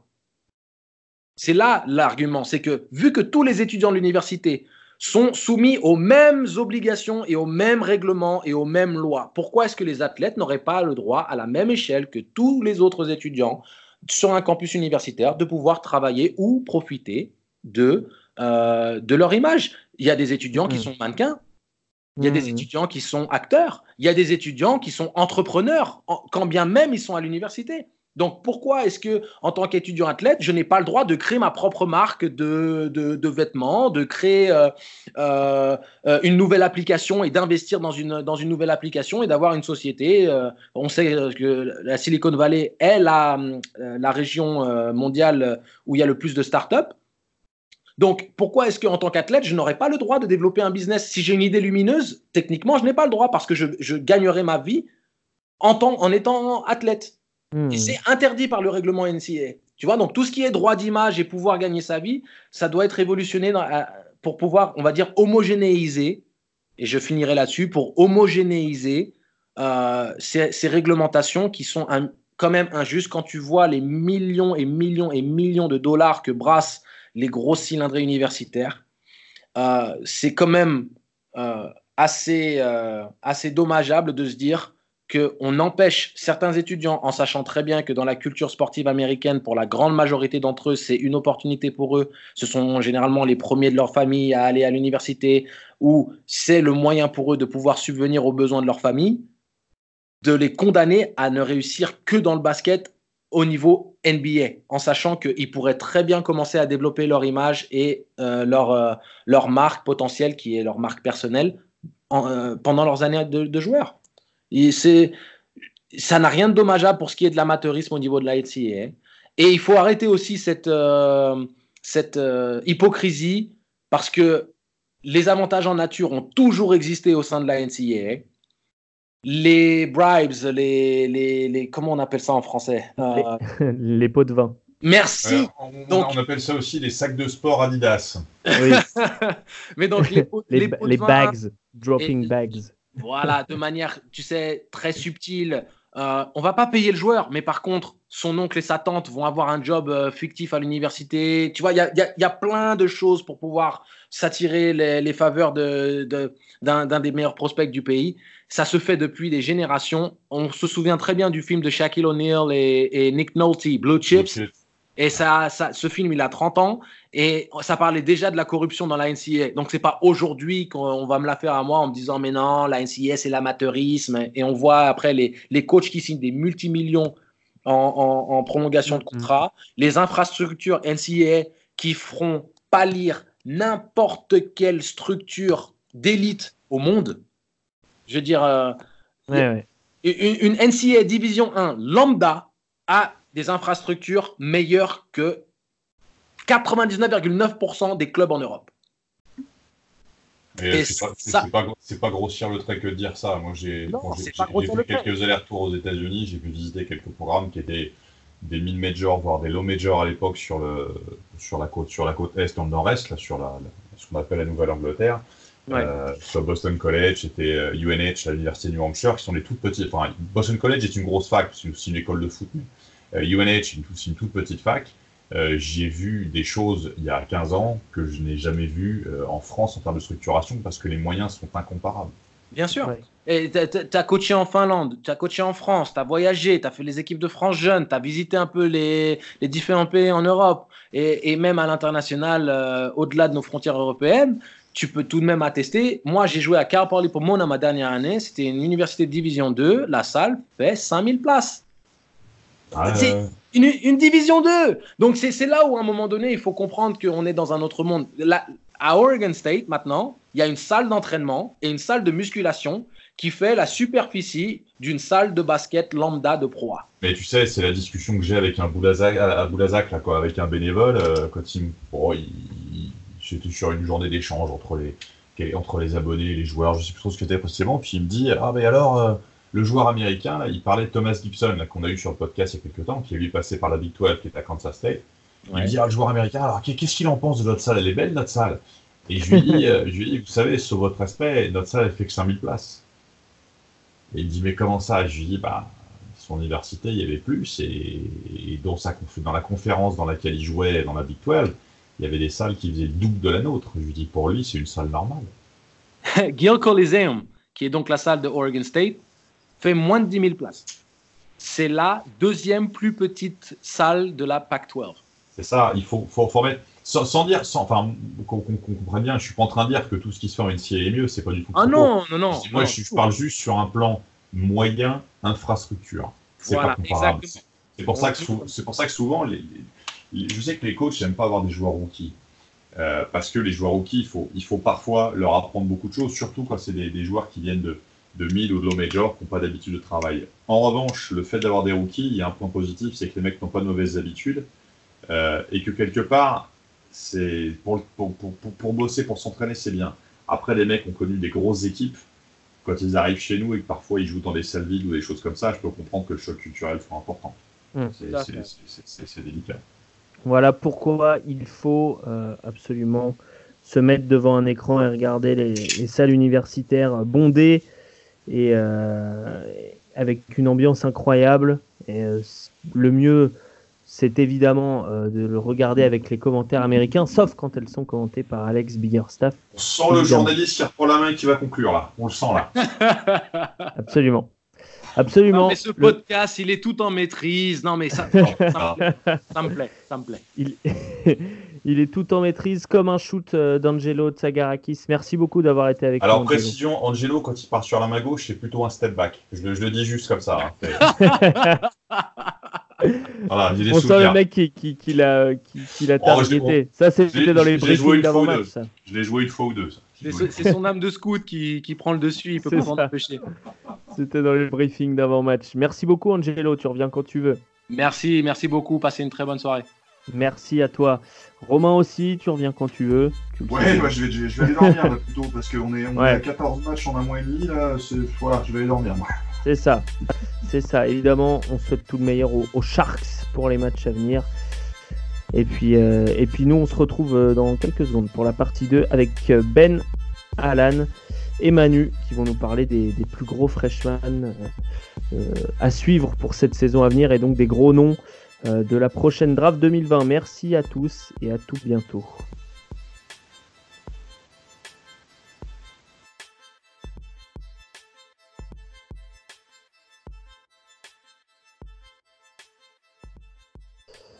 Deuxième partie de ce podcast de rentrée envergure. Euh, on accueille euh, ceux qui vont regarder énormément de matchs cette année. Ben, Manu, Alan, membres réguliers comme Nico euh, et Romain du podcast. Bienvenue, messieurs. Salut. Salut. Salut, Alex. Vous allez bien? Vous êtes prêts pour, pour la saison qui reprend? Ben, tu as hâte? J'ai très, très, très hâte. ben qui est en direct donc des, des toilettes de son entreprise Absolument. Dans, une toilette qui ne fonctionne pas, donc je devrais avoir la paix euh, pendant, au moins une heure. C'est pour vous dire le, niveau d'investissement de la personne quand même qui prend des, pauses au milieu de la journée pour venir vous parler de basketball. On va parler des freshmen du coup, puisqu'on a parlé des, des deuxièmes années et autres. Dans la première partie, on va parler des premières années. normalement ceux qui sont attendus tout en haut de la prochaine draft en juin. Quels sont les noms à retenir? On va en citer une, allez, une quinzaine. On, va, on, va couvrir, on va se couvrir, on va, on va viser large. On va commencer quand même avec les. Je vous ai demandé, messieurs, de choisir trois prospects qui sont au moins candidats au top 10, voire au first pick. Euh, voilà, pour, pour pas qu'on cite tout de suite des noms euh, dont on entendra parler que peut-être plus tard dans la saison, mais vraiment les, noms à retenir euh, si on suit ça de loin et qu'on doit commencer à regarder les matchs demain. Les, gros noms, on va commencer avec toi Manu. Par qui, par qui veux-tu débuter bon, On va peut-être commencer par celui qui sera le plus haut possible. Enfin, je pense. Cole Anthony, meneur de. Cole Anthony. Qui va jouer à UNC cette saison. Ouais, Absolument. Le meneur de UNC, est-ce que tu peux nous, le présenter? Euh, bah, C'est un petit combo garde, enfin petit, je sais pas sa taille exacte, euh, 1,91, qui, qui, qui, a joué, euh, que moi j'ai découvert pas mal avec Team USA pendant euh, les étés précédents, sur, sur les, les tournois d'Amérique surtout, où il a fait l'année dernière, il me semble. Mmh. Et c'est un meneur assez, assez scoreur plus scoreur que, que meneur pour l'instant. Un peu dans de la trempe d'un Kobe White pour un peu faire le, parallèle. Ouais, UNC, etc. Ça va être le successeur de, de Kobe White, meneur un peu électrique, c'est ça? Ouais, ils ont à peu près le, même style euh, de jeu et de coiffure. Donc euh, hmm.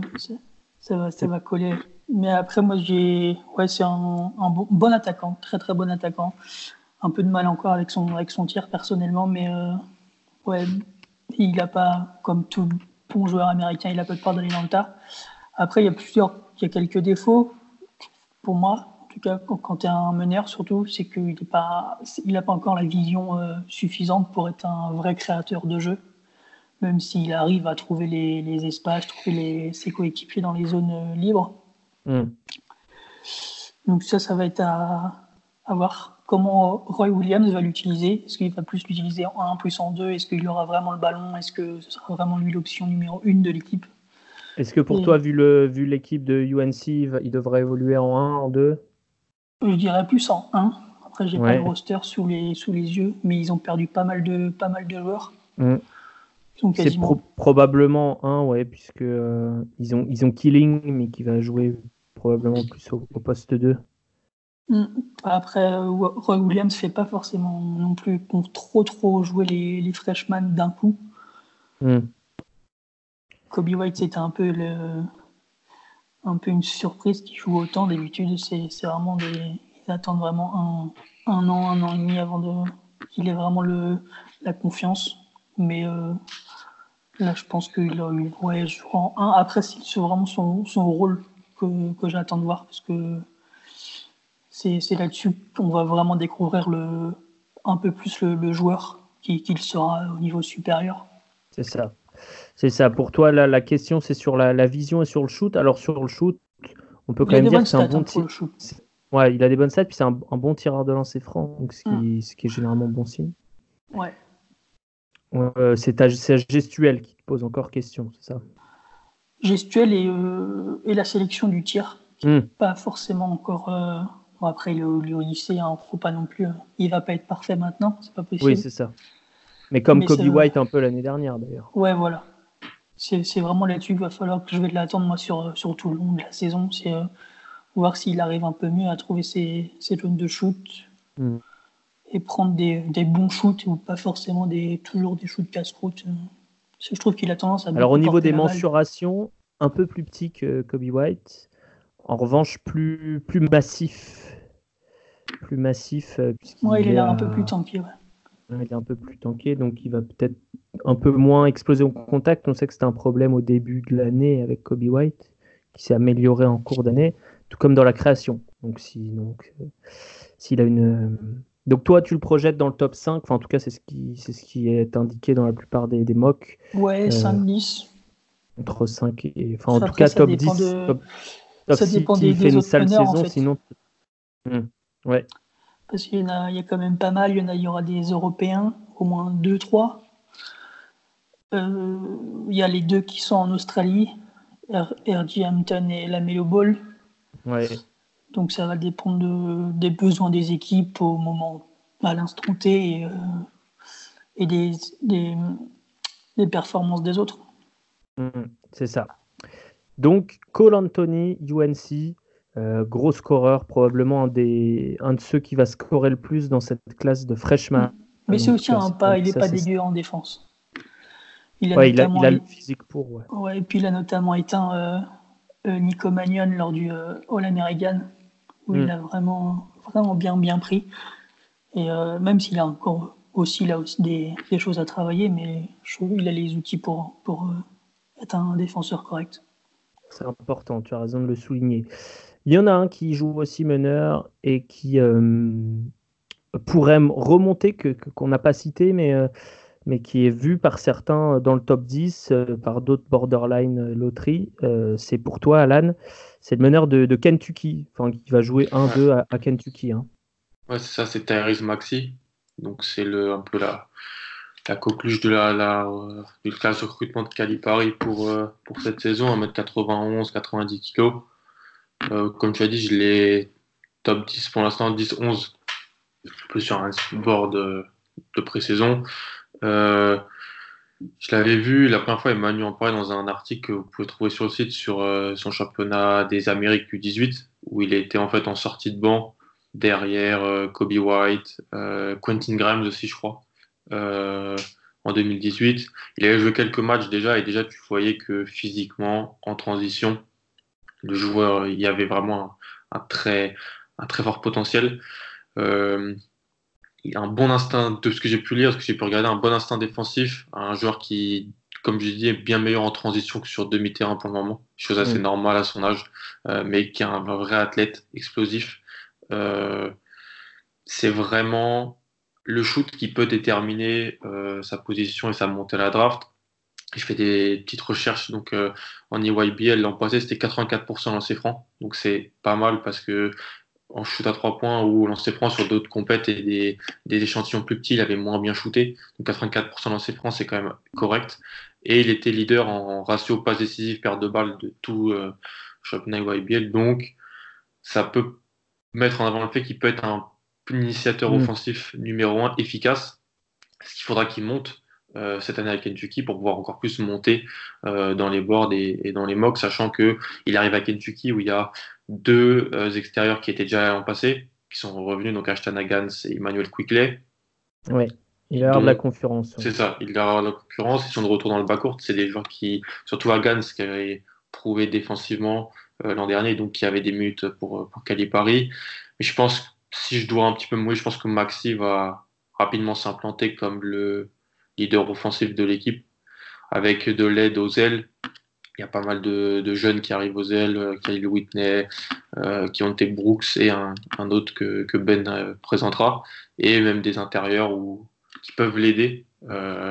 donc je pense que c'est un joueur très intéressant. Je le vois peut-être plus haut que le consensus, mais j'ai vraiment hâte de le voir jouer à Kentucky cette année. En tout cas, il va être exposé puisque Kentucky, euh, c'est euh, numéro 2, euh, de la pré-saison sur le, classement des, des, coachs, je crois. c'est ça. le, le, IP pool là. simplement, tu peux rappeler ce que c'est l'IYBL L'IYBL, c'est un pour, de, de, championnat pour ceux qui sont dans la tranche d'âge lycéenne, en quelque sorte, et qui n'est pas championnat high school, mais qui est un championnat qui peut regrouper des joueurs à un niveau plus élevé, des joueurs plus forts, des événements organisés euh, par Nike notamment. Donc c'est c'est pour euh, voir euh, les, les, jeunes prospects encore plus jeunes que, que donc entre 15 et 18 ans dans des dans des compétitions, des matchs avec un peu plus de niveau pour qu'ils jouent ils jouent plus ensemble et, et tout ça quoi. Hmm. Et c'est ce qui peut aussi révéler des joueurs notamment pour ceux qui se souviennent de la draft l'année dernière, Darius Garland qui avait complètement explosé euh, à ce moment-là, alors qu'il était très moyen avant ça. Euh, et au niveau des, faiblesses euh, que, tu peux, tu peux identifier, des choses à travailler que sur mm. lesquelles tu vas avoir un œil particulier chez Tyrese Maxi? Bah, C'est comme, comme je te l'ai dit, comme je disais, c'est ce qui, est-ce qui va être efficace en tant que porteur de balle euh, créateur de l'attaque? C'est quelque chose de très important. Je pense si tu veux être drafté haut et que tu es un combo garde, il faut quand même que tu le fasses avec une certaine efficacité. Après le shoot, quand je l'ai regardé un petit peu dans le, le white versus blue, le match en pré-saison de Kentucky, la mécanique est pas extrêmement, extrêmement folle, mais ça avait l'air de rentrer dedans et même d'assez loin. Donc voilà, transposition du shoot et est-ce qu'il peut gérer une attaque avec une efficacité importante? Je trouve que c'est les deux choses que je vais regarder parce que défensivement, c'est un athlète et je pense qu'il n'y aura pas tellement de, soucis. Il y, a, il y, a, des belles mensurations, 1m88 pour 1,96 d'envergure, ce qui il a peut-être même un peu plus. C'est ce qu'on a nous pour le moment, mais peut-être qu'il a même un peu plus. Il aurait, passé les 1m90 là, selon même d'autres. En, taille Ouais, c'est ça. D'accord. Ok. Et certainement, il a pris du poids aussi. Donc, euh, donc à, suivre, Tyrese Maxi, euh, un des trois arrières de Kentucky. En pré-saison, euh, Alan, il a, ils sont vraiment partagé le temps de jeu avec euh, Agans et Quickly. Il n'y a pas vraiment eu d'indication sur le fait qu'il soit titulaire ou pas. Hein. Non. De toute façon, c'est souvent ça avec Calipari, si on regarde un peu les années précédentes. Oui, c'est vrai. Au début, il, cherche un peu, et puis quand les matchs de la SEC commencent vers janvier, là, il, il décide, il voit ce qu'il a, il, met vraiment en avant certains joueurs plutôt que d'autres. Hmm. C'était le cas par exemple de l'année de Sheikh Alexander qui est arrivé recrue plus petite, mais qui avait quand même pris les rênes de l'équipe euh, en janvier. Oui, absolument.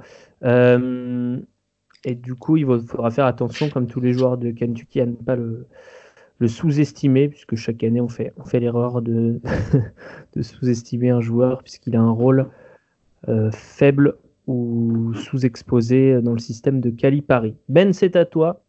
Euh, qui est-ce que tu veux mettre en avant parmi cette classe de freshman Ils ont commencé tous les deux. Ah non, je n'ai pas commencé par le mieux classé d'Edwards. Est-ce que tu veux commencer par ton joueur de Kentucky, du coup, pour faire la transition? Ou est-ce qu'on continue avec un meneur? On était deux meneurs, pourquoi pas un troisième? Allez, vas-y. D'accord. Le meneur que je voulais, duquel je voulais parler, c'est Nico Mannion, le, petit meneur roux qui a l'air d'un ado qu'on enferme dans les casiers au lycée, euh, qui fait 1m90 et 6 pieds 3, ça, non? il fait, il fait 6 euh, pieds 3 pouces et euh, très athlétique. capable de finir au-dessus du cercle, capable de finir en dessous, capable un très beau shoot aussi une mécanique qui est, euh, qui est euh, fabriquée par son paternel, un ancien joueur de NBA euh, de A à Z. mais Nico Mannion, ce qu'il faut savoir, c'est que c'est un meneur traditionnel, c'est-à-dire qu'il préfère passer le ballon, il préfère impliquer ses coéquipiers plutôt que de mettre des points. il, est capable, il est capable de mettre des points, il est capable de, de, de mettre la pression sur la défensive adverse, mais il va toujours chercher à passer d'abord et avant tout. Et euh, c'est un meneur qui pousse le ballon, c'est-à-dire qui pousse le rythme des matchs. Il va toujours, il va toujours passer vers l'avant. Il va toujours, euh, il va toujours aller chercher euh, le, le, cutter. Il va toujours aller chercher le gars qui pousse le rythme. Donc, c'est un, style qui est très, très prisé en NBA. Ce, ce, genre de point guard. Et Nico Mannion répond vraiment à, à ce, à ce, qu'on recherche présentement euh, comme, comme, euh. Donc, moi, ça ne m'étonnerait pas que s'il y a une bonne année, euh, ils finissent avant, ou un Lamelo Ball ou un Cole Anthony à la draft, donc peut-être top 6. ce, qui est, moins chez, chez Cole Anthony, ce qui est, pas, pardon, chez Nico Mannion, ce qui est moins intéressant, c'est un peu c'est son profil physique, il fait 6 pieds 3 pouces, il a une envergure de 6-2 qui est comme euh, celle de Steph Curry. Je veux dire, Steph Curry, on s'entend que c'est un joueur extraordinaire, mais il n'a pas la meilleure envergure euh, au monde. Euh, comme, comme Manu le, mentionnait tantôt, il a de la difficulté à créer son shoot lorsqu'il est gardé par un athlète supérieur.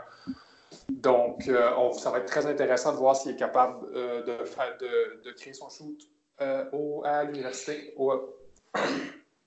Puis euh, c'est un peu ça, c'est un peu ça le, le, profil. Mais ce qu'il faut se rappeler, c'est que Nico Mannion, c'est un fils de joueur, donc il est préparé euh, au collège depuis longtemps, il est préparé hmm. à la NBA depuis longtemps. Donc moi, ça ne m'étonnerait pas du tout de le voir réussir magnifiquement bien avec Arizona vrai compétiteur, Ben, dans tous ces matchs de lycée où il y avait un peu d'enjeu, de l'exposition, etc. À chaque fois, il a brillé. Hein. Absolument. Il a, il a brillé, mais souvent, euh, il a réussi à allumer euh, le feu sous les, euh, chez ses adversaires. Ça me fait penser à un match que j'ai regardé l'année dernière contre Devin Askew, qui va être éligible au draft de l'année prochaine. Qui, Askew lui avait mis, je pense, 50 points dans la gueule aussi. C'est un compétiteur, mais disons que, disons que ses limites physiques qui sont vraiment la seule chose qui m'inquiète chez lui. Et tu nous parlais de son père aussi, qui lui met la pression quand même. Euh, oui, son père euh, l'a extrêmement bien préparé, euh, mais il est omniprésent. J'écoutais des entrevues avec le, jeune et son père ne le laisse pas parler.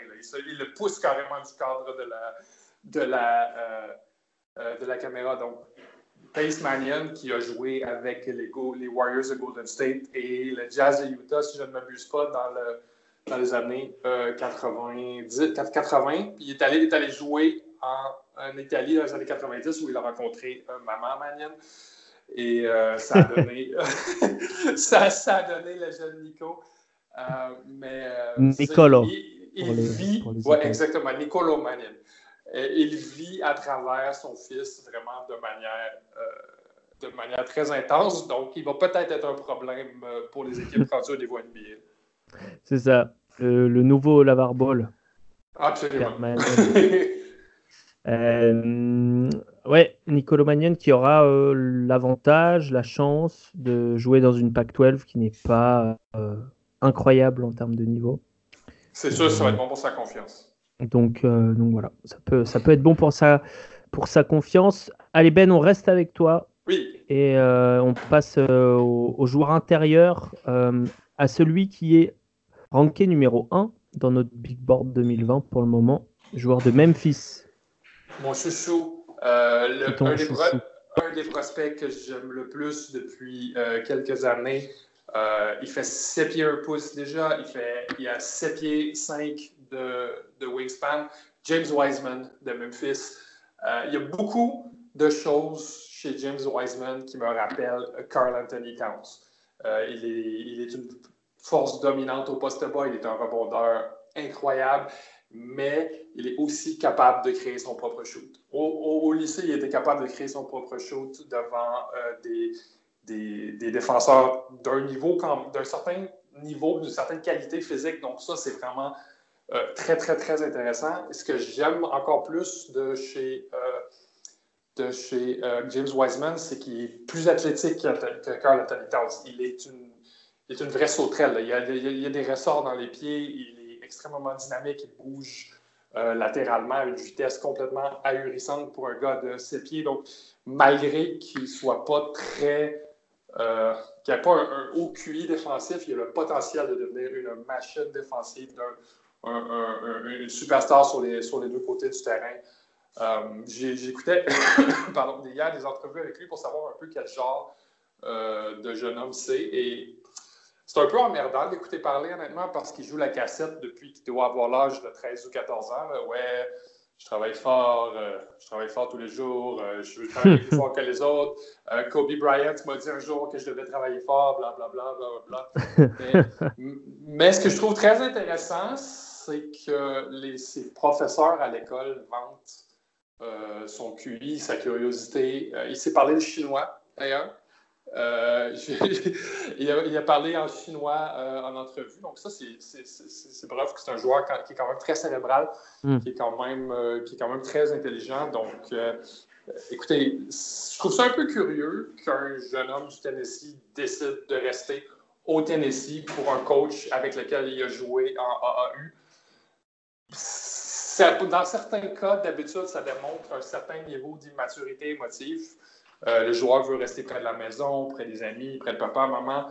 Mais bon, je vais lui donner du bénéfice du doute. Là. Euh, je veux dire, James Wiseman, ce n'est pas la seule recrue que Penny Hardaway est allé chercher à, Memphis. Donc, je lui ai donné le bénéfice du doute pour cette année, mais, mais surveillez-le, c'est.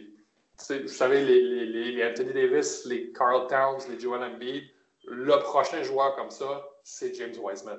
J'en suis persuadé. Bon, tu t'es mouillé, hein Je me mouille. James euh, C'est difficile, c'est difficile parce, parce que euh, Parce que tu parles de son QI défensif qui est à, travailler, c'est une chose qui est très importante quand même pour ce poste-là, voire primordial.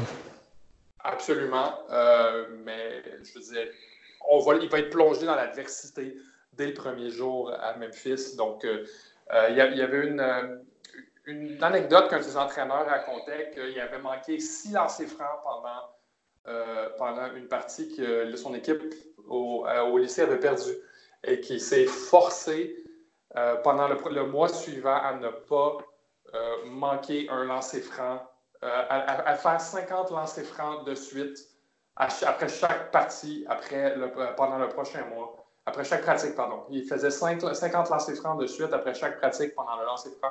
Pendant le prochain mois, s'il ratait un lancer franc, il recommençait euh, à zéro. Donc, moi, je trouve, que ça parle beaucoup de son éthique de travail. Ça parle beaucoup de sa compétitivité aussi. Donc, moi, je ne suis pas vraiment inquiet. OK, un, un bosseur du côté de Memphis, donc, qui est une équipe qu'on n'avait pas forcément l'habitude de regarder pour les prospects, il va falloir euh, s'y habituer, puisque au-delà de James Wiseman, autre grosse recrue, elle est pour toi, Manu, il me semble. C'est euh, un des plus beaux noms de la, de la prochaine draft, assurément, puisque c'est Precious Achiwa. Donc son prénom, c'est Précieux. Quoi. Alors dis-nous quel poste il joue. C'est en plus un extérieur, un 3. Je pense qu'il va jouer un peu 4. Enfin, il, a le physique pour jouer 4 en NCA, donc je pense que Penny l'utilisera aussi en 4.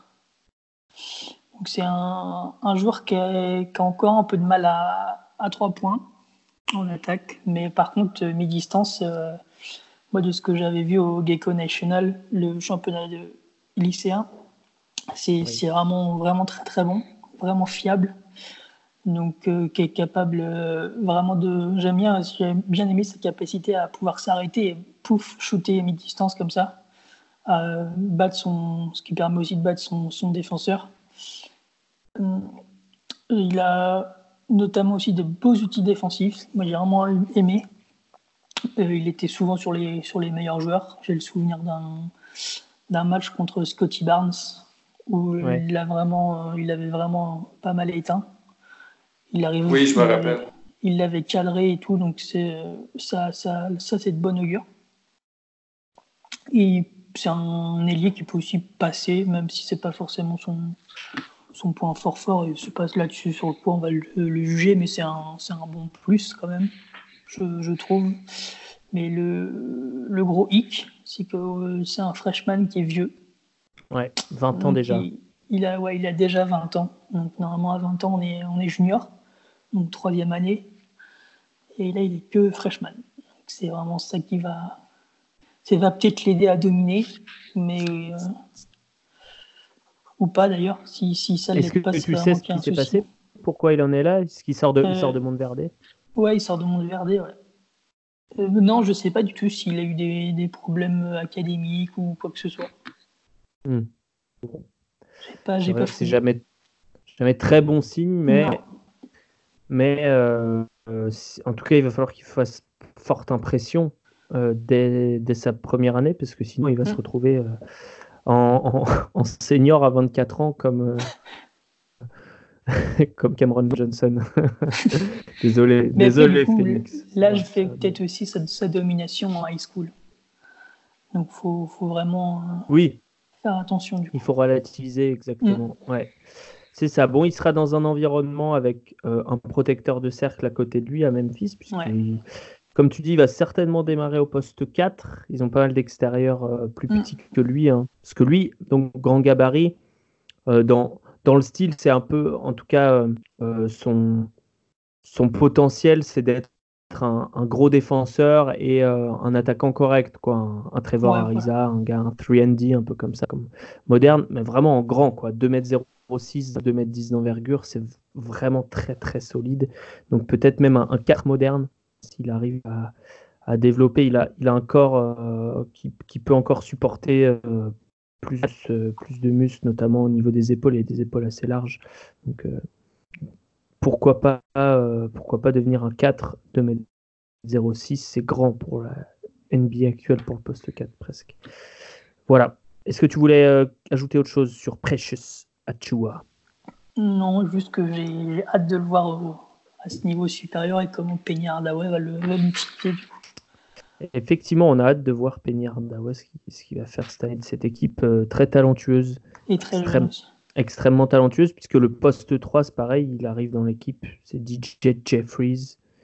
Euh, Enfin bref, il y a quasiment toute l'équipe qui est arrivée cette année en fait. Il n'y a que euh, le- leur Mm. meneur Taylor Harris qui, qui était déjà là l'année dernière.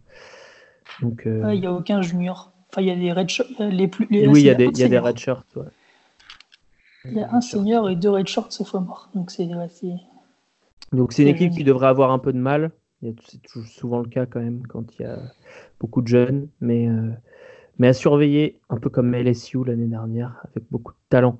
Euh, Alan, c'est à toi. Euh, alors, qui, qui est-ce que tu veux présenter? Est-ce qu'on peut rester dans le thème ou pas? Je regarde pas trop.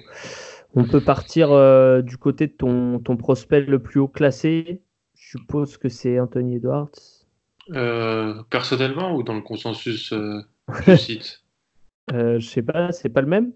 Non, parce que j'ai Wendell Moore plus haut, mais, Ah. peux- mais si on a un consensus, je peux parler d'Anthony Edwards, parce que tout le monde l'a plus haut. Ah, c'est- Bah, euh, tu peux parler de Wendell Moore, hein, on parlera des Wendell Moore. plus tard. donc, Wendell Moore de Duke. Ouais, l'ailier de Duke, 1m98 pour euh, un peu plus de 95 kg, belle envergure aussi, qui est, j'ai pas la taille exacte, mais on est à 2,05 même plus. Euh, c'est un joueur qui a bien dominé dans l'État de Caroline du Nord, qui a été recruté par, par Coach K, qui arrive pas en tant que recrue principale, on va dire, parce que c'est plus Vernon Carey et Matt qui occupent euh, ça du côté Duke cette année, mais je pense que Moore peut être ce que recherche la NBA moderne. C'est pour ça que je l'ai aussi haut dans, mon board. Et parce qu'il est super jeune. Il est né en septembre 2001. Donc euh, il a deux ans de plus qu'Eshua, par- de moins par exemple. Euh, c'est un ailier avec des longs bras qui peut faire pas mal de choses sur le terrain, qui peut avoir, manier la gonfle, euh, qui aura comme vraiment swing skills, comme on dit, le shoot. C'est quelque chose qu'on répète tout le temps chez les jeunes, mais c'est difficile d'évaluer le shoot chez des, chez des lycéens et ça, ça, ça même parfois compliqué en NCA. Donc pour Wendell Moore, ce qu'il peut faire, qui va, qui, fera soit partie du, du top 10, soit qui sera en deuxième partie du premier tour, bah, c'est le tir. Et si on suit un peu ce qui se lit, ce qui se dit sur lui, les suiveurs high school, NCA, AAU ou AAU, comme disait Ben, j'ai bien beaucoup aimé. Euh, C'est euh, le Québec. hein. c'est ça. On est, il y en a qui sont dubitatifs sur son tir. Il y en a qui pensent que ça va, ça va bien se passer pour lui. Il y a, on a deux, deux choses qui s'opposent, un bon pourcentage de lancer franc, mais une mécanique pas belle. Donc c'est pour ça que moi j'attends de voir ça chez lui. Euh, c'est ce que j'ai observé dans son année à Duke. Mais voilà, en NBA, on le voit avec les contrats qui peuvent être donnés à des postes 3 ou des, des postes 3, des postes 3 qui peuvent être surdraftés peut-être par rapport à leur valeur les équipes recherchent des ailiers. Euh, C'est vraiment quelque chose de notable de ces dernières années. C'est un joueur complet. C'est un... Donc je pense qu'il est à un shoot fiable d'être top 10. Donc euh, même Mm. si c'est pas une recrue euh, top 5, top 10 euh, sur 24-7 Sports ou les, les classements comme ça, je pense que de ce que j'ai pu voir, de ce que j'ai pu lire, il est... S'il shoot bien, avec tout ce qu'il sait faire d'autre, ça peut être euh, quelque chose d'intéressant pour lui. Il va devoir défendre des bons joueurs dans, dans la, SEC, la SEC. Il va peut-être avoir, je pense, de- des, certaines opportunités en attaque avec euh, Trey Jones qui organisera le jeu, Matt Stewart qui peut un petit peu s'écarter. Il y aura des shooters à côté de lui, euh, potentiellement avec euh, d'autres joueurs. Donc j'espère qu'on pourra le voir avec des situations de ball handler en attaque. Et j'espère qu'on pourra le voir en catch and shoot et en sortie de dribble. C'est les deux choses que, que je vais regarder. J'espère voilà, il sera l'attaque de Duke sera pas vampirisée comme elle peut l'être parfois. Euh, cette année, ça devrait être un peu moins le cas. Donc, euh, j'espère qu'on verra Wendell Moore hein, dans, dans le, le prototype d'ailier moderne que, que la NBA Mm. raffole. C'est ça, 1,98, 2,10 d'envergure, c'est Mm. vraiment énorme.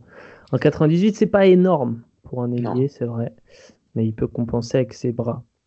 Euh, effectivement, donc ailier moderne, Duke à suivre. Manu, tu as un autre joueur, un autre euh, Blue Devil euh, dans- à nous présenter, puisque toi tu préfères du côté de Duke Matthew Hurt. Euh, ouais. Et d'ailleurs, pour revenir sur, sur le joueur de- d'avant. Je euh, j'ai perdu son nom. Wendell Wendell Moore. Moore, Moi, j'ai ouais. j'ai regardé un peu les, les ma- les matchs amicaux Oui. de, de Duke. Et je l'ai trouvé assez étrange comme joueur. Je sais pas, de vraiment Mm. pas savoir quoi faire euh, sur le terrain. Donc, euh, ça va être intéressant. Du coup, ça, ça colle pas du tout à ce que vient de dire Alan. Tu veux dire qu'il était, il était un peu perdu Ouais, ça pas trop savoir où se placer en, en défense, même en attaque, c'était pas. Mhm. Après, c'est c'est un peu comme une fils Duke, c'est une équipe qui est assez jeune. Ouais. Puis lui, c'est le plus jeune des jeunes. Quoi. Donc, euh, Donc, euh, mais il m'a, il m'a un peu fait de la, de la peine quand je le regardais. Mais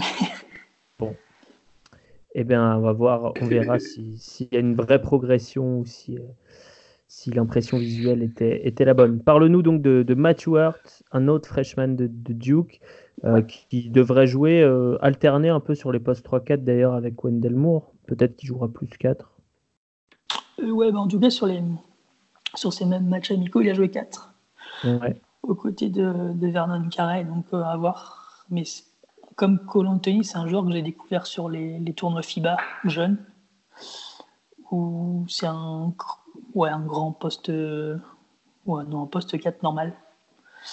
Et 2-0-3. moi- Ouais, moi je le, je le compare un peu à dans le style de, de jeu, même si c'est un joueur un peu plus qui va qui a un peu plus de, de, de talent sous le panier. Enfin, il, va, il est capable de jouer sous le panier un peu plus, Mhm. mais je, le- je le compare un peu à Taylor Hero.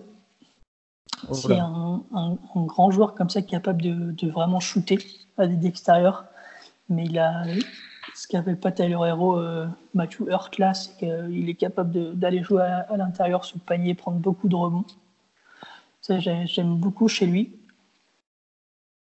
Après, c'est sur ce que j'avais vu sur les, les tournois FIBA, c'est euh, un joueur capable de, de défendre sur plusieurs positions aussi. Donc ça, c'est c'est assez cool, surtout dans, dans la NBA moderne. Est-ce qu'il joue est- toujours avec un bandeau ou pas? Euh, non, Parce que le- dans le ouais. McDonald's American Game, il, il- il avait un bandeau. C'était pas mal. Euh, et donc, euh, des forces. Donc, il peut s'écarter euh, en attaque Mm. et, et en défense assez mobile latéralement pour, pour défendre sur des, des postes 3 aussi. En NCA, oui. Hmm. Plus haut, je sais pas. Le- ça va être la marge de, de progression que je vais attendre sur, chez lui, sur comment il va, il peut vraiment s'installer sur une polyvalence défensive. Parce que si en NCA ça va passer, je pense, voir, enfin après ça dépendra de, de, de l'adversaire, mais le, après le, le calendrier est pas foufou. Mm. Il faudra attendre euh, les matchs qui comptent. Si, ou même dès le, dès- enfin, il y a le premier match contre Kansas où on va déjà, ça va donner un petit, euh, un petit aperçu. Ok. Absolument, puisque euh, c'est dès demain soir, enfin du coup mardi soir, Euh, ouais, mardi dans la nuit de mardi. euh, le, le Kansas, euh, Qui, ouais. Kansas Kentucky, euh, de Kansas Duke, pardon. Mm. Qui, euh, Et c'est pas trop va- tard, du coup c'est à minuit donc.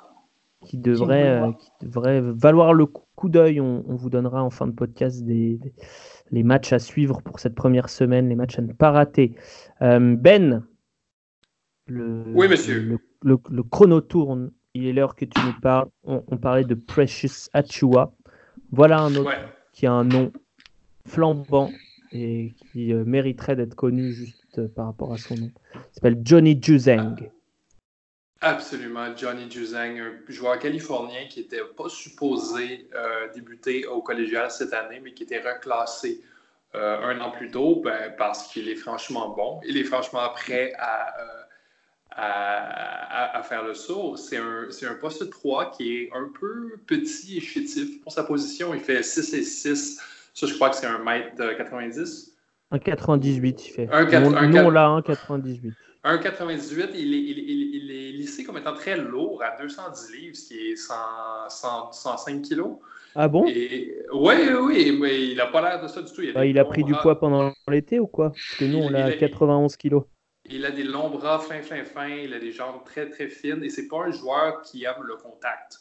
en général, mais c'est tout un scoreur. C'est un, un, gars qui est capable de scorer sous le panier, qui a des moves de haut poste bas sous le panier, qui est capable de shooter, qui est capable de créer son shoot du dribble ou de faire du. Ouais, du. putain qui est, capable catch, catch and shoot et du euh, pull-up. Il est capable de, capable de faire de, pull-up de à peu près n'importe où.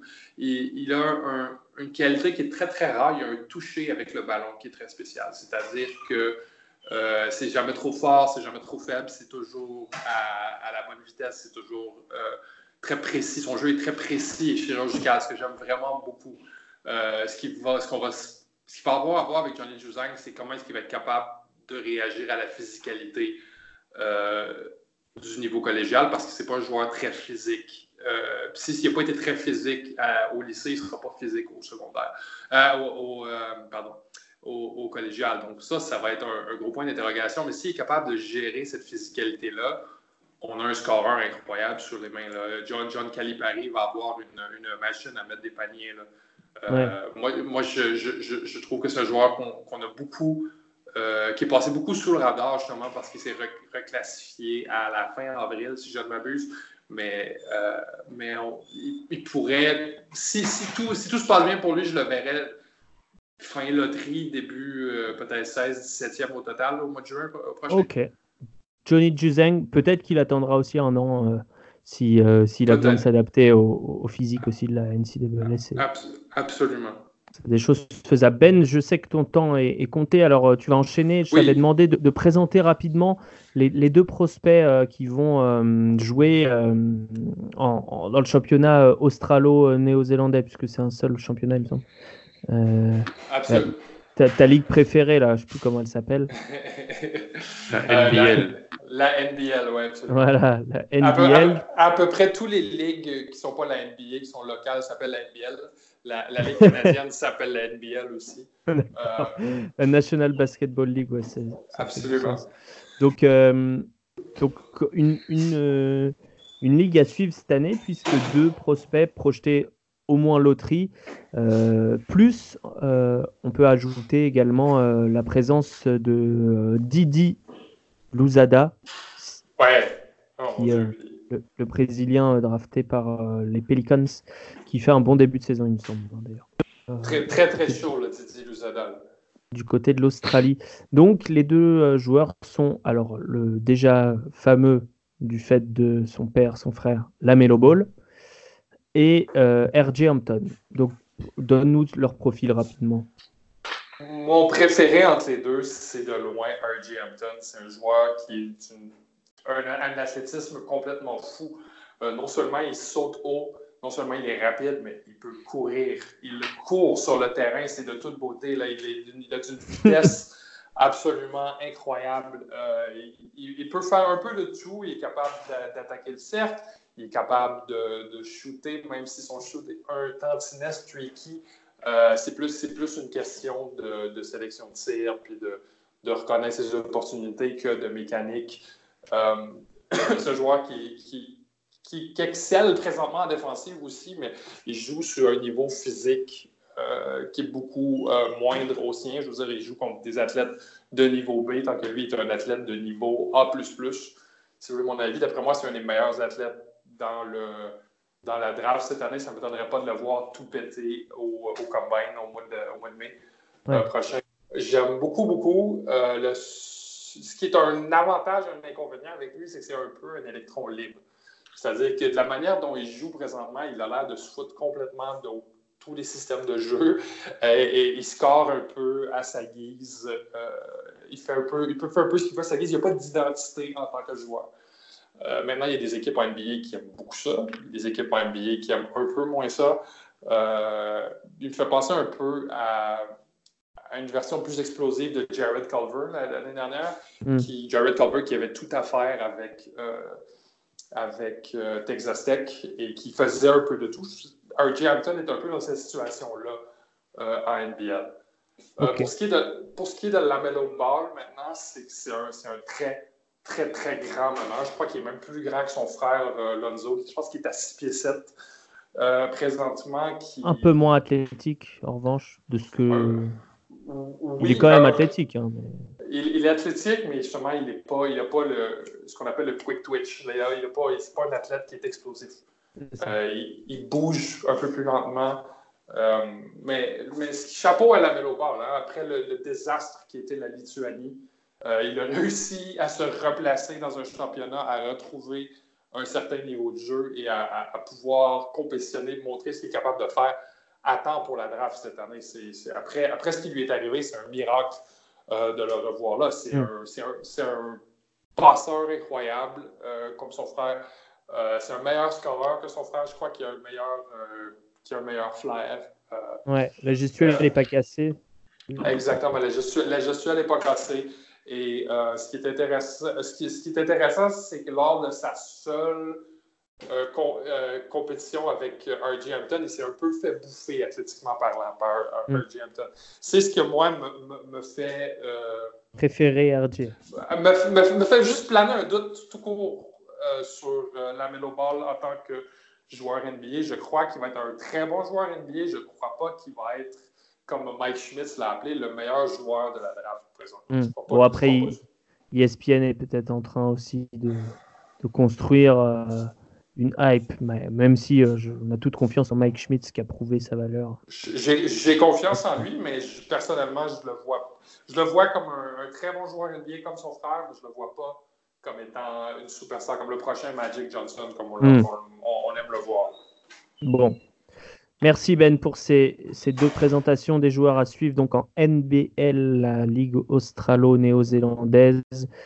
Euh, messieurs, je vous euh, il, nous reste un prospect, pardon, Alan, c'est pour toi. Euh, et pas des moindres. Pas des moindres. Parce que tout simplement, il me semble que c'est lui qui est ranké numéro 1 sur ESPN.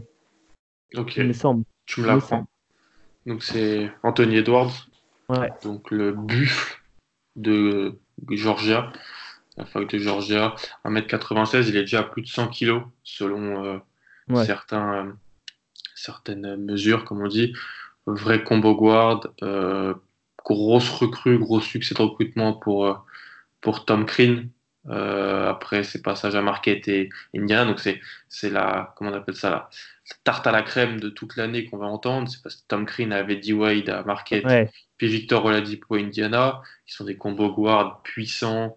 Il avait réussi à les développer, à les, à les amener haut à la drame. Donc voilà, on va en parler toute l'année. Mais moi, c'était un joueur que je connaissais pas tellement, que j'avais pas trop vu. Euh, difficile. Donc, je me suis regardé son match de pré-saison contre Valdosta State. Ça vaut ce que ça vaut.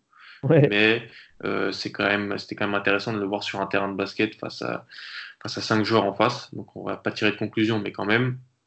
Euh, il a shooté à 3 sur 7 à 3 points dans le match. Euh, par contre, après, dans un autre match de pré-saison, il a moins bien shooté. Le shoot, c'est une question importante de son jeu. Si on lit un petit peu les rapports, si on lit les, euh, ce qui se passait sur, sur lui en high school, euh, je l'ai trouvé assez hésitant à les prendre. Et donc, comme il hésite et qu'il préfère le drive, bah, il perd des ballons, il fait des mauvaises lectures, il marche. C'est plus pour le moment un joueur qui est très fort en transition. Mm. Sa mécanique était pas si mal, elle est assez compacte, il met le ballon assez haut, mais il, la réussite, il avait la réussite dans ce match, donc c'est pas quelque chose qui, qui est vérifiable, euh, qui, est tout le temps le cas potentiellement. On va le voir de toute façon cette année à, à Georgia. Après, dans les autres compartiments du jeu, je l'ai trouvé très fort au rebond, super explosif. Après, c'est les athlètes euh, de troisième zone qu'il y avait en face, mais, mais quand même, défenseur assez honnête. Euh, ça serait intéressant de le voir cette année en défense bah, dans la SEC contre Maxi, contre euh, Treman ou Scotty Lewis, par exemple, de Florida, contre Isaiah Joe d'Arkansas, voir s'il peut rester avec différents profils de joueurs sur, sur les extérieurs. Euh, par contre, défensivement, s'il il a toutes les, les, responsabilités offensives de l'équipe, je n'en vaudrais pas de ne pas défendre euh, le plomb sur toutes les actions. C'est quelque mm. chose que je note souvent sur les, les prospects qui ont beaucoup de un, un fort usage et beaucoup d'influence dans la création offensive de leur équipe.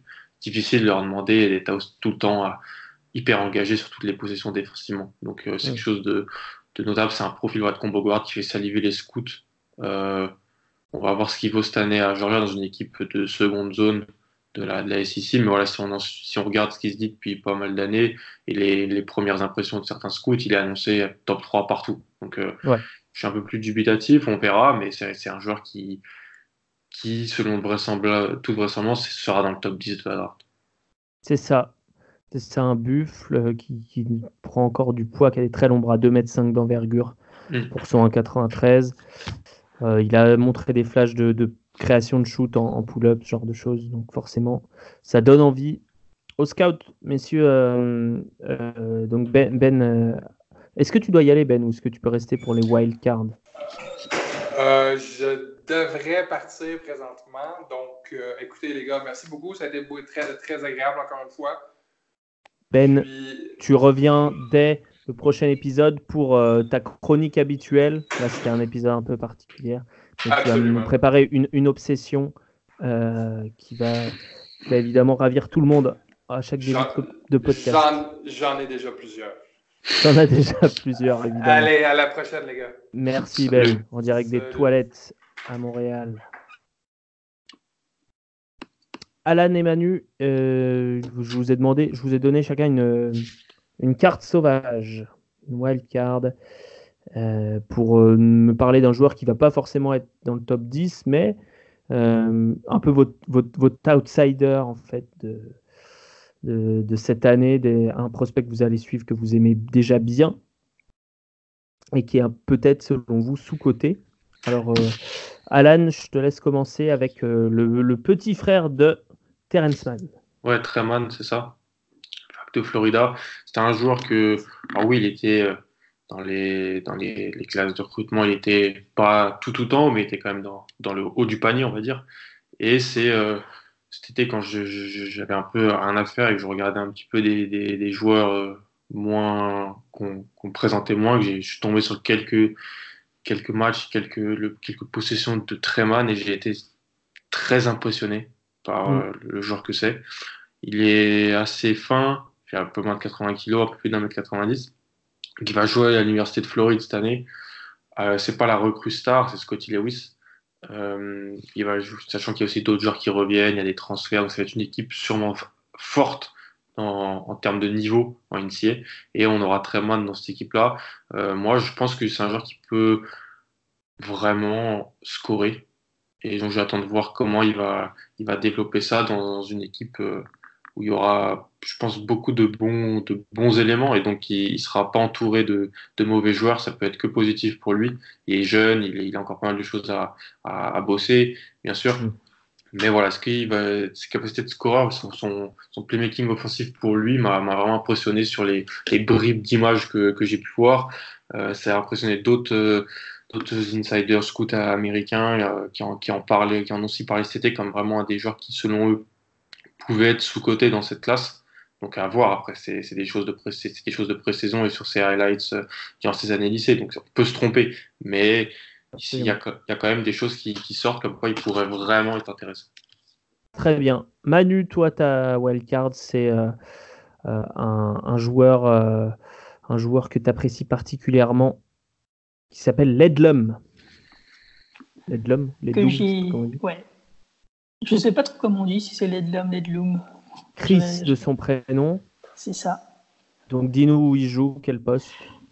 Alors c'est un arrière que j'ai que j'ai découvert en fouillant un peu sur les internets et YouTube. qui, joue à Harvard, enfin qui va jouer à Harvard.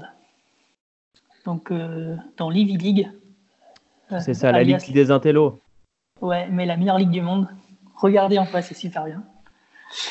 Et c'était un, un, gars qui était recruté par euh, de, pas mal de, gros programmes quand même. Et il y avait Florida, Georgia, Texas Tech, Georgetown, Xavier, Wake Forest. Donc c'est mhm. quand même pas mal. Sur les rangs, Mais il a décidé d'aller à Harvard. Que c'est pas loin de chez lui parce que c'est un New Yorkais. Donc c'est un joueur que j'ai que j'ai découvert et qui me rappelle euh, Miles Bridges, que ce soit physiquement ou dans le jump. C'est un, c'est un mec qui est très, très athlétique, qui, qui, qui, balance des, vrais, vrais dunks. Un 98 par, par là de, de mètres. Euh, ouais, il est annoncé à, ouais, il est annoncé à 6-6. Ouais, c'est ça, je 6-6. Donc, 98, 80. Ouais, c'est vrai costaud, il fait déjà, déjà 100 kilos, hein, visiblement. Ouais, ouais, ouais. mais c'est physiquement, je trouve que c'est un peu un Miles Bridges, il est, c'est vraiment les, les, mêmes morphotypes. Et dans. C'est vraiment un gars qui, qui balance des, des, gros dumps, qui, qui va su, super haut.